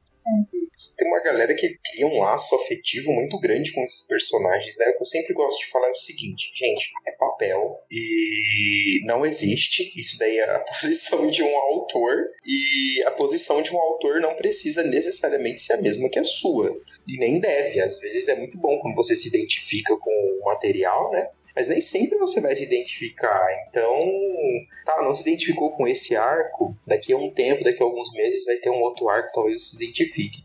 Mas o que a grande maioria não consegue é lidar com o não foi feito para mim, então não presta. Nem tudo vai ser feito para você. E o que é bom, que existem outras pessoas no mundo, né? E essa relação entre é, é, meu, esse personagem é meu, não, ele não é seu. Ele é da Marvel, ele é da DC. e, e eu acho que é um pouco de infantilidade, na verdade, de quem tá lendo tem que ser uma criança muito mimada para achar que tudo que fazem é, é para você, né? Uhum. E não é. E não tem problema nenhum nisso, né? Não tem problema nenhum em é, existem outros públicos, é, é importante. O problema é, são os extremismos sempre, né? Ai, meu Deus do céu, essa revista é um lixo, como você pode gostar disso? Eu acho que o interessante é você falar assim, ó, né, eu não gostei, porque é motivo 1, motivo 2, motivo 3, mas se você gostou, você tem os seus motivos e bora lá, vamos procurar alguma coisa que nós dois gostamos, né? Pra poder discutir. Ah, e nem tudo é tão ruim assim que você não pode achar lado negativo, positivo, só achar lado negativo, né? Eu acho que você tem, se você quer criticar, você lê primeiro para você criticar, mas também não veja só lados negativos. Procura, procura achar uma coisa legal também ali para você poder discutir com outros, né? Eu, eu, pelo menos, eu sou dessa posição.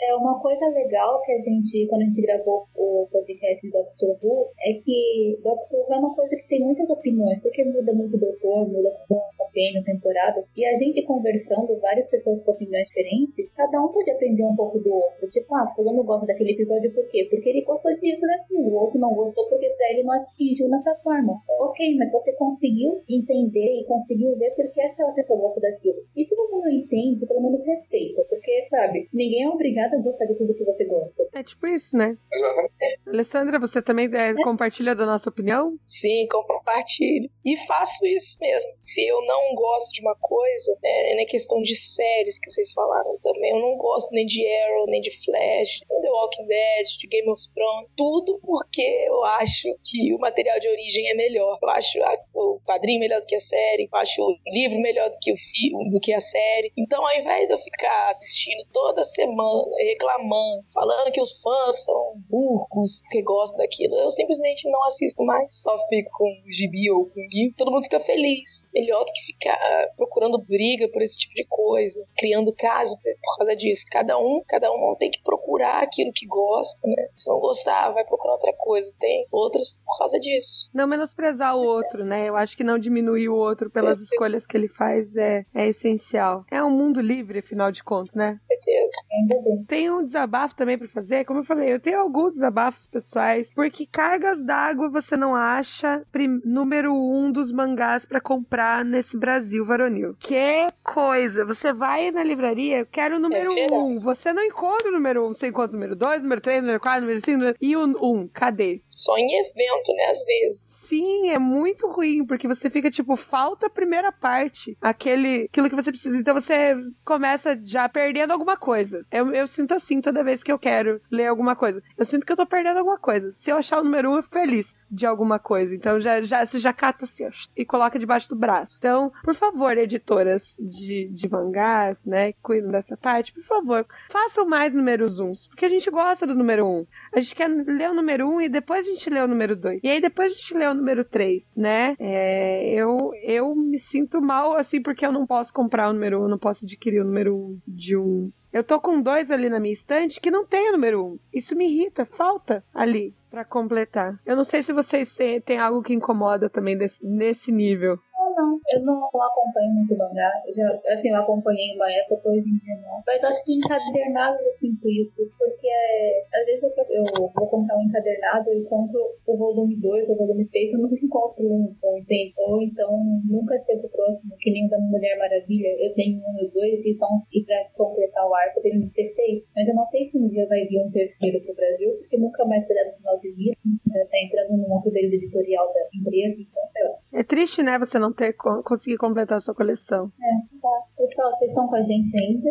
Diego, Alessandro, vocês estão cansados? Tem mais algum desabafo pra fazer pessoal aí? Ai, eu queria que a minha conta de luz viesse mais barata. Ah, isso, todos. todos que pagam conta. Eu tenho um desabafo pessoal fora tema. Boa. Abaixa a, previdência, a nova reforma da Previdência Privada, porque a gente não quer trabalhar 40 anos.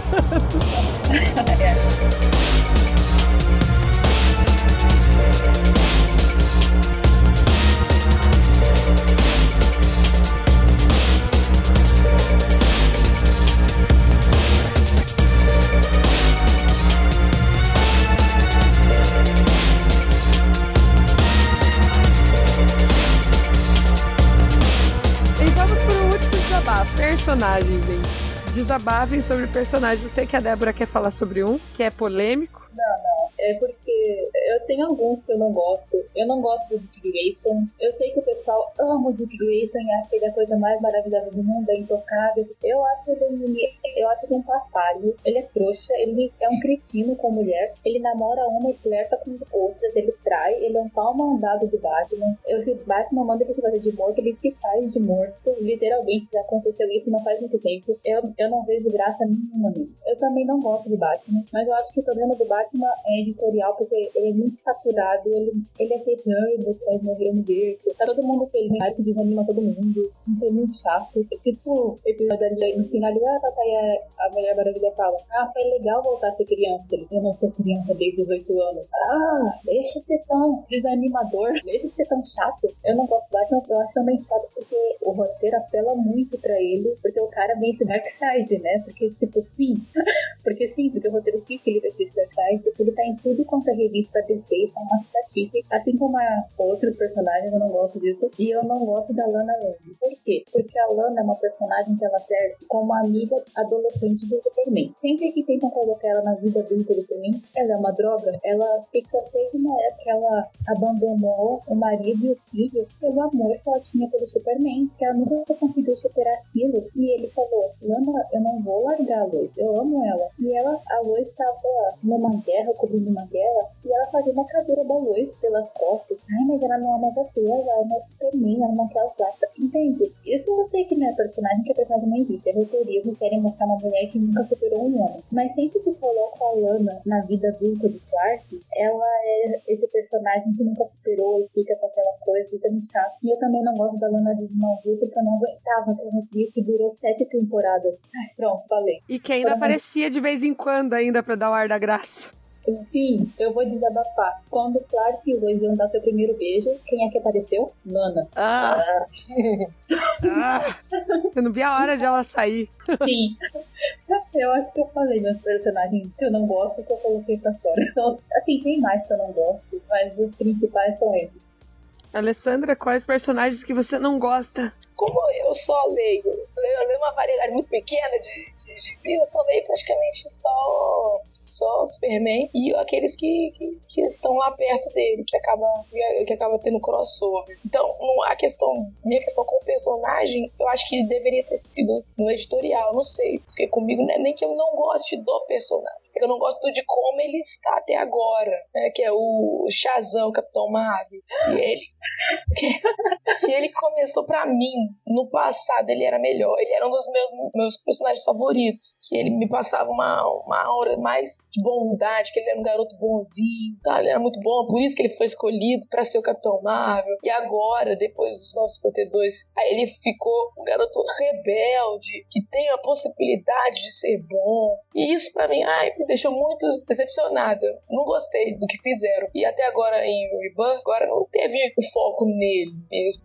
Eu não gostei dessa parte, do que fizeram, dessa mudança do personagem, do Billy Batson. preferia quando ele era um, um bonzinho, um garotinho de bom coração, que foi escolhido para ser o Capitão Marvel. E, não um cara rebelde, um adolescente rebelde. E eu acho que se tiver filme, né, realmente se tiver o filme dele, infelizmente eu acho que a versão, infelizmente para mim, né, a versão que vão escolher vai ser do 9, dos 952, que é que ele é o rebelde e não um garotinho bonzinho. Personagem que eu não gosto mesmo, não tem. Pelo menos nos que eu leio, né? Não tem nenhum que eu, que eu realmente não goste. Que bom. É, que bom. Isso é muito bom você não ter.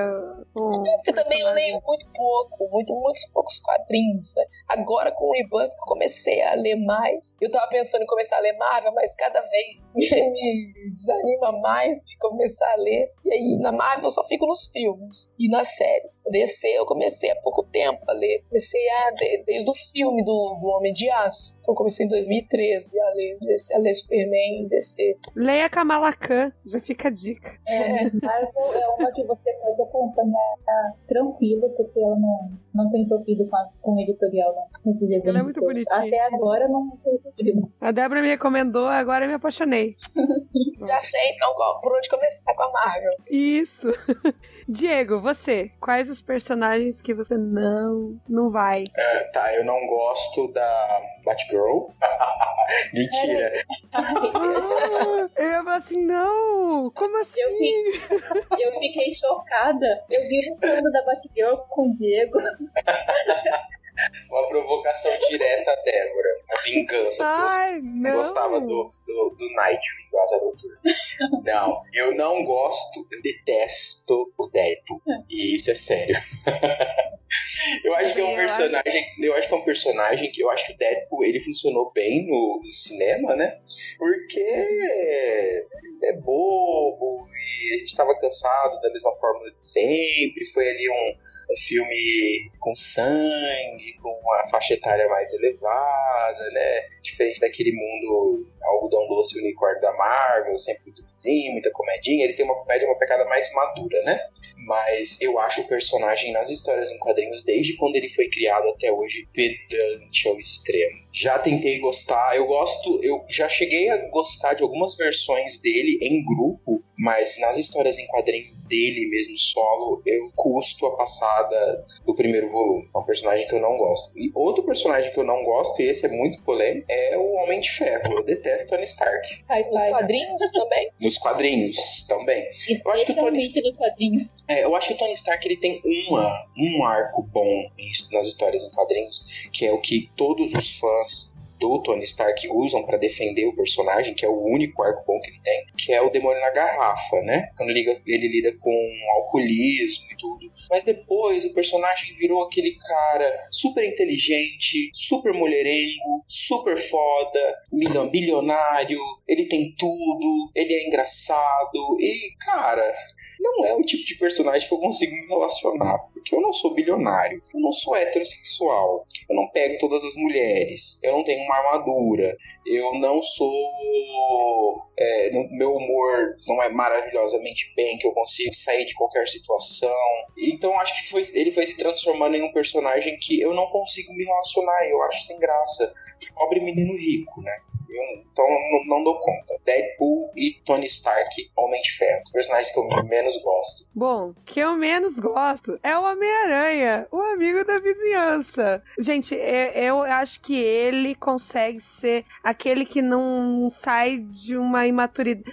Não é que ele seja imaturo, mas ele não sai daquela, daquela linha que ele começou e não terminou. Sabe aquela, tipo, sempre do mesmo, sempre do mesmo, sempre do mesmo, sempre do mesmo. E, o, e esse mesmo também não. Eu acho que é a mesma coisa que você sente com o Deadpool. Não, não me agrada, sabe? O humor dele não me agrada. O jeito com que ele, que ele fala demais é, não me agrada. E o Deadpool também é a mesma coisa, fala demais. Não. Quem fala demais sou eu. Eu sou uma pessoa normal. Eu resolvo meus problemas na palavra. Se eu sou uma super-heroína, eu não ia usar minhas palavras. Eu ia usar o meu poder. E, e olha, Homem-Aranha. Meu pai tentou fazer, fazer eu gostar de Homem-Aranha. Meus tios tentaram fazer eu gostar de Homem-Aranha. Eu tentei assistir quase todos os filmes do Homem-Aranha. Pra ver se não é gana do, da quadrinhos, né? De repente, num outro, numa outra mídia resolvi o problema, não consigo gostar. Mas é assim, é pessoal, eu entendo quem gosta do Homem-Aranha. Não vou dizer assim, não, não goste do Homem-Aranha. Mas ele, ele é um que não, não vai, sabe? Eu acho que as histórias dele estão cada vez piores do Peter Parker. Eu não sei do Miles, eu preciso ler, mas é. Ah, não, não. Se eu achava ele chato quando ele tinha história boa, agora que ele não tem uma história mais decente, agora que eu não vou gostar mesmo. E não é falta não, de Não, eu já tentei, sério, gente. Mas é aquilo, você sente simpatia por alguns personagens e por outros você não sente. O Homem-Aranha é um que não vai. E foi uma das primeiras histórias em quadrinho que eu tive contato, por sinal. Foi o X-Men e o Homem-Aranha, mas o Homem-Aranha não foi.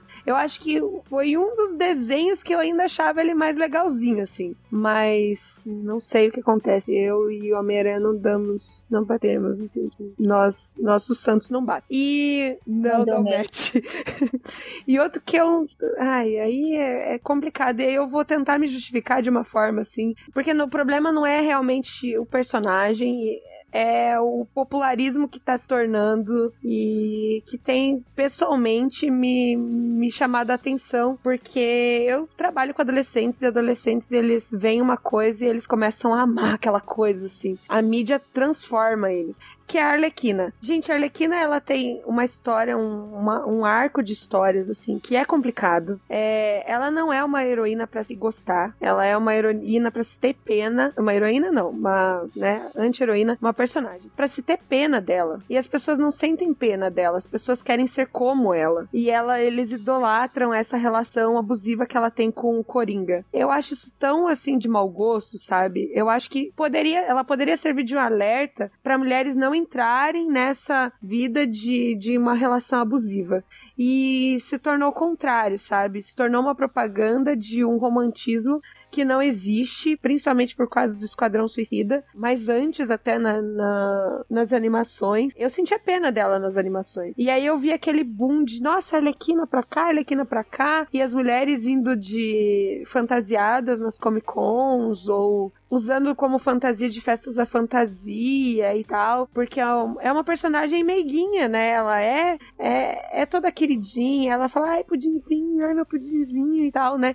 E você sente aquilo, ai, se você, seus amiguinhos são de dela, que é um background não muito bom. Na verdade, para mim, ela tá sendo mais perturbadora do que qualquer outra coisa, assim. O caminho que vão dar para ela, eu acho, eu acho complicado. Se ela virar um, um padrão, né? De... Padrão suicida, que a Margot Robbie popularizou muito a personagem, ela foi a personagem, ela no filme mostrou isso, que ela abriu mão da vida dela, da sanidade dela pelo Coringa, né? É, tipo, na hora. Isso não é uma coisa escondida da história dela, é uma coisa que tá lá. Ela não é uma mulher forte. Ela, entende? Ela não é uma heroína nem da própria história, nem da própria vida. Então, é chato mesmo essa apelação em cima da personagem. Transformar ela numa, num evento, você querer criar isso. Né? É. Mas tem algumas histórias que ela se livra do, do Coringa. Né? Mas ela cai. Sozinha. É, mas ela cai em outros relacionamentos que também não são legais. Na verdade, o que eu vi é um que ela se junta com a Era Venenosa, e a Era Venenosa ajuda ela a superar, né? Mas mesmo assim, uhum. assim, depois ela retorna pro Coringa. E, né, é, é triste, assim, saber. É, é, cria na cabeça das pessoas que ela gosta de, de, de ser maltratada, então ela merece isso mesmo. É. E deixa os dois lá. É, e, e isso tá minando a cabeça do, de outros, né? Esse é o problema, assim, que eu vejo maior. Não é ela. Seria muito legal de realmente quem ela é. Só que eles ainda criam esse vínculo de, de prisão com o Coringa, sabe? Inclusive, ela tem filho com Coringa. E é, é, tipo, totalmente complicada, assim. Eu acho ela uma personagem complicada que poderia ser melhorada com o tempo. Igual a Estelar. Se a Estelar mudar a história, talvez ela se torne muito melhor. E tem uma outra que também é queridinha de muita gente que eu não suporto Acho a pessoa mais mimimi da face da Terra nos quadrinhos da Marvel, que é a Jean Grey. Eu não gosto da Jean Grey. Eu acho ela. Ela é super poderosa, tá? Ninguém nega isso. Ela tem a Fênix lá nela. A Fênix negra, tudo bem. Mas que mulher mimimi. Gente, eu não. Eu, Tamo, cortou seu áudio. No que, que mulher mimimi. Eu não suporto, sério. Não vai. Dos X-Men, ela é aquela personagem que eu não consigo, não consigo entender. E aí, é uma questão de compreensão, entender porque as pessoas gostam dela. Que assim, tudo. Sabe qual é o problema com a Jean Grey? É que eu conheci ela no desenho do X-Men Evolution e ela era tão chata. Escate, escate, escate. Ai, cala a boca. Não, mas ela é chata assim também. na... Ai, é em tudo, sabe? Ela tem ela é torturada e tudo, sabe? Mas ela, ai, ela fica se prendendo, o professor Xavier, ou é o Wolverine, ou é o Scott. E aí, o duro é que quando, enquanto ela tá com o Scott, o Scott não se desenvolve. Aí quando o Scott tá com a Emma, ele se desenvolve. Aí volta a Jean Grey, e aí ele coisa assim, tipo, poxa, parece que ela é uma prisão, sabe? E ela é, gente, ela é um ômega, ela pode ser incrível, mas ela acaba não sendo. E aí ela fica limitada aos dramas da vida, assim, sabe? Ela fica limitada àqueles dramas românticos e, aquela, e aquele drama que ela tem uma coisa presa nela que ela não consegue se libertar, mesmo adulta, e que ela não sabe lidar com os problemas dela. Isso é chato. Mas assim, uma coisa que eu não gosto da Jean Grey é porque ela, eu acho tão nojenta ela, ficar, ela foi casada com um pote que tá em, em, com o Logan. E ela sabe que, que o Logan realmente gosta dela. Naquele, sabe? É uma coisa que eu não gosto de gente que fica insinuando coisa em vez de ser ou não ser. Fica, ai, Logan, ai, eu sou casada com o Logan. Ai, não sei o que, você sabe que eu posso ser um pote. Ai, mas eu te entendo, mas Scott, eu sou uma das pessoas que entendem o seu Ah, ser chata assim em outro lugar. Entende? Para de se fazer, mulher. Ela fica se fazendo muito. eu te entendo, amiga. Sim, eu não sei. Eu só sei que é isso. Esses personagens, infelizmente, eles não me descem. Não, não vai, não vai, não vai. É, mas tudo bem. A gente tenta. Eu ainda tento, assim. Eu não vou dizer que, que eu parei de tentar gostar deles. Não. Inclusive, estou pretendendo ler sobre o Miles. Mas vamos ver, vamos ver, vamos ver. Pode ser que mude, pode ser que não mude, pode ser que fique na mesma então. É, Mas alguém tem alguma coisa pra comentar? Algum desabafo? Algum, alguma coisa que esqueceu de falar? E... Acabei de pensar aqui agora, que falou aí na Arlequina, lembrei do Coringa, que é um personagem que as pessoas amam e eu não sei porquê. Por que as pessoas gostam tanto de um vilão, mas um, um, talvez o pior vilão, mais, mais terrível, mais malvado, faz as coisas. Assim, eu li, eu acho que uma história dele contra o Batman, que eu fiquei, gente, como é que as pessoas gostam disso? Que a morte na família, eu acho, que ele consegue destruir toda a fico, gente, como é que as pessoas gostam do Coringa? Acham ele legal, sei lá. Achei impressionante. É, o Coringa, ele não, é bem, ele, ele não é bem um vilão que você consegue entender a motivação dele, né? Não. Porque tem vilão que ainda tem uma motivação e você ainda entende alguma coisa, mas ele não, ele, é, ele só quer ver o circo pegar fogo, ele só é. quer enterrar a vida das pessoas porque ele é mau. Só. Tipo o Lex o, o, apelo, o apelo do Coringa é muito, veio muito também por causa da anima, das animações, né? As animações ele não é tão monstruoso quanto ele é nas histórias em quadrinhos, ele é puxado por um lado mais cômico.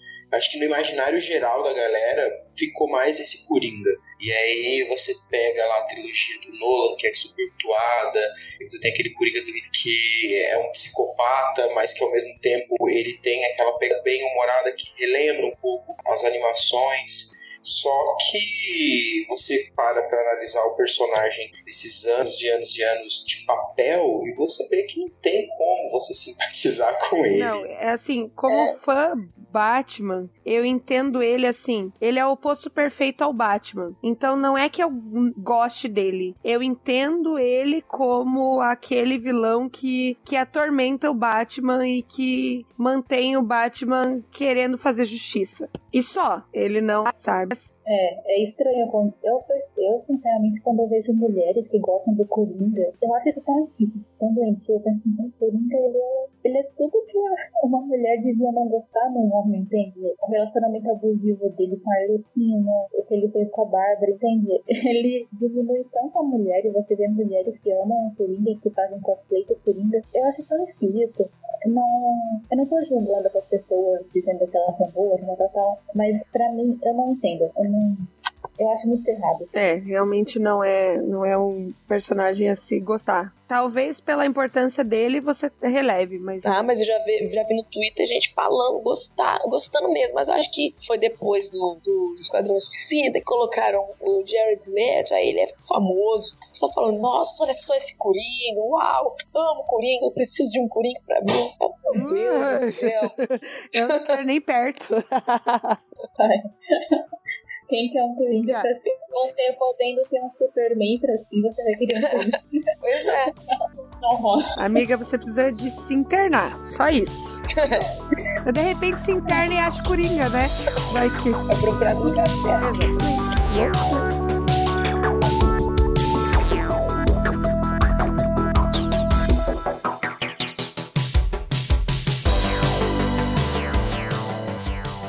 vou encerrar aqui o podcast, né? Eu quero agradecer muito ao Diego e a Alessandra pela participação, foi uma honra, é muito legal. Eu acho que o Diego é tão marvete quanto eu sou decenalta. então, um dia a gente tem que fazer um Volta Nerd Marvel vs DC o Diego. Meu Deus. Vai, dar, vai, dar pra, vai sair sangue pela caixa de som. Não, eu, eu, então... eu vou ficar dividida aí, não façam isso comigo. Por favor. Mas foi muito bom, obrigada Diego, obrigada Alessandra por virem aqui com a gente. Eu digo mesmo. As opiniões de vocês acrescentaram bastante. E você, ouvinte do Bolsa Nerd, que já escutou a gente antes, deve estar sentindo falta da Amy. A Amy, ela saiu do Bolsa Nerd, ela vai seguir projetos pessoais. Vocês podem ver, acompanhar o blog dela, do Ar, onde ela fala de cultura vintage e tudo mais. Lá tem as redes sociais dela, Twitter, Tumblr, onde ela vai postar os projetos dela. Então, você querendo seguir ela, você pode encontrar ela por lá. E agora foi a hora do jabá. O meu jabá vai do Terra Zero, sigam Terra Zero. Ah, o, como é que chama? Bolsa Nerd. A gente tem mais três gravados, três, quatro, né? Revila da Fera, falamos de Doctor Who, falamos é, Mulheres da Cultura Pop. E um Bolsa Nerd tem inverso a esse que nós falamos que nós, nós gostamos, foi o nosso primeiro, que falamos um pouco de nós. É isso. Agora eu vou deixar Diego. Diego, você pode fazer o seu jabá. Ah, que delícia, jabá.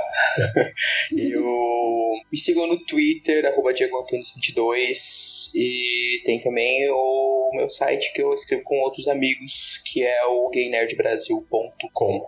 Quem quiser ler review de série de super-heróis, eu também tô no sériemaníacos.tv fazendo a cobertura de Flash, Arrow, Supergirl e também de Agents of S.H.I.E.L.D. Ah, então é você que faz? Eu... E eu lendo você nem aí. Não, e eu já tinha dito, né, Tana? Olha, Diego, faz review de série. Mas você não falou. você não falou qual era o site. O que você lê? Ai, Momento da Tami Tiete. Eu fiz isso já em dois podcasts, não é possível. Você lê qual? Qual série que você lê? Eu leio todas as que eu acompanho. É que eu leio, eu assisto muita série, então eu, né, a gente acaba vendo muita coisa. Eu, eu gosto de spoiler, amo spoiler. É verdade. Eu amo spoiler, então, nossa, sempre. Leio todos os tipos de spoiler que você possa imaginar. Mas o Arrow, a, o Flash, o, essas séries da, da CW, ultimamente, é, eu não tô acompanhando, então eu leio review. pra ver qual que eu vou assistir, né? Ela vai largar Flash, então, né? Porque eu tô metendo pau em Flash tem um tempo já. É, não, Flash tá complicado. Não, quem acompanha Flash pelas reviews do Diego tá mal. Não acompanha, na verdade, não acompanha, para. Parou, parou, parou, parou. Vai estar Alessandra, você tem seu jabá? Seu jabá? Me sigam lá no YouTube, é o meu canal Só Ale, S-O-Ale. Aí lá vão ter as outras redes sociais, no Facebook e no Twitter. Aí eu falo sobre filmes lá, então. É, mas a maioria dos filmes são blockbusters, então são filmes de super-heróis. Os melhores, não, brincadeira.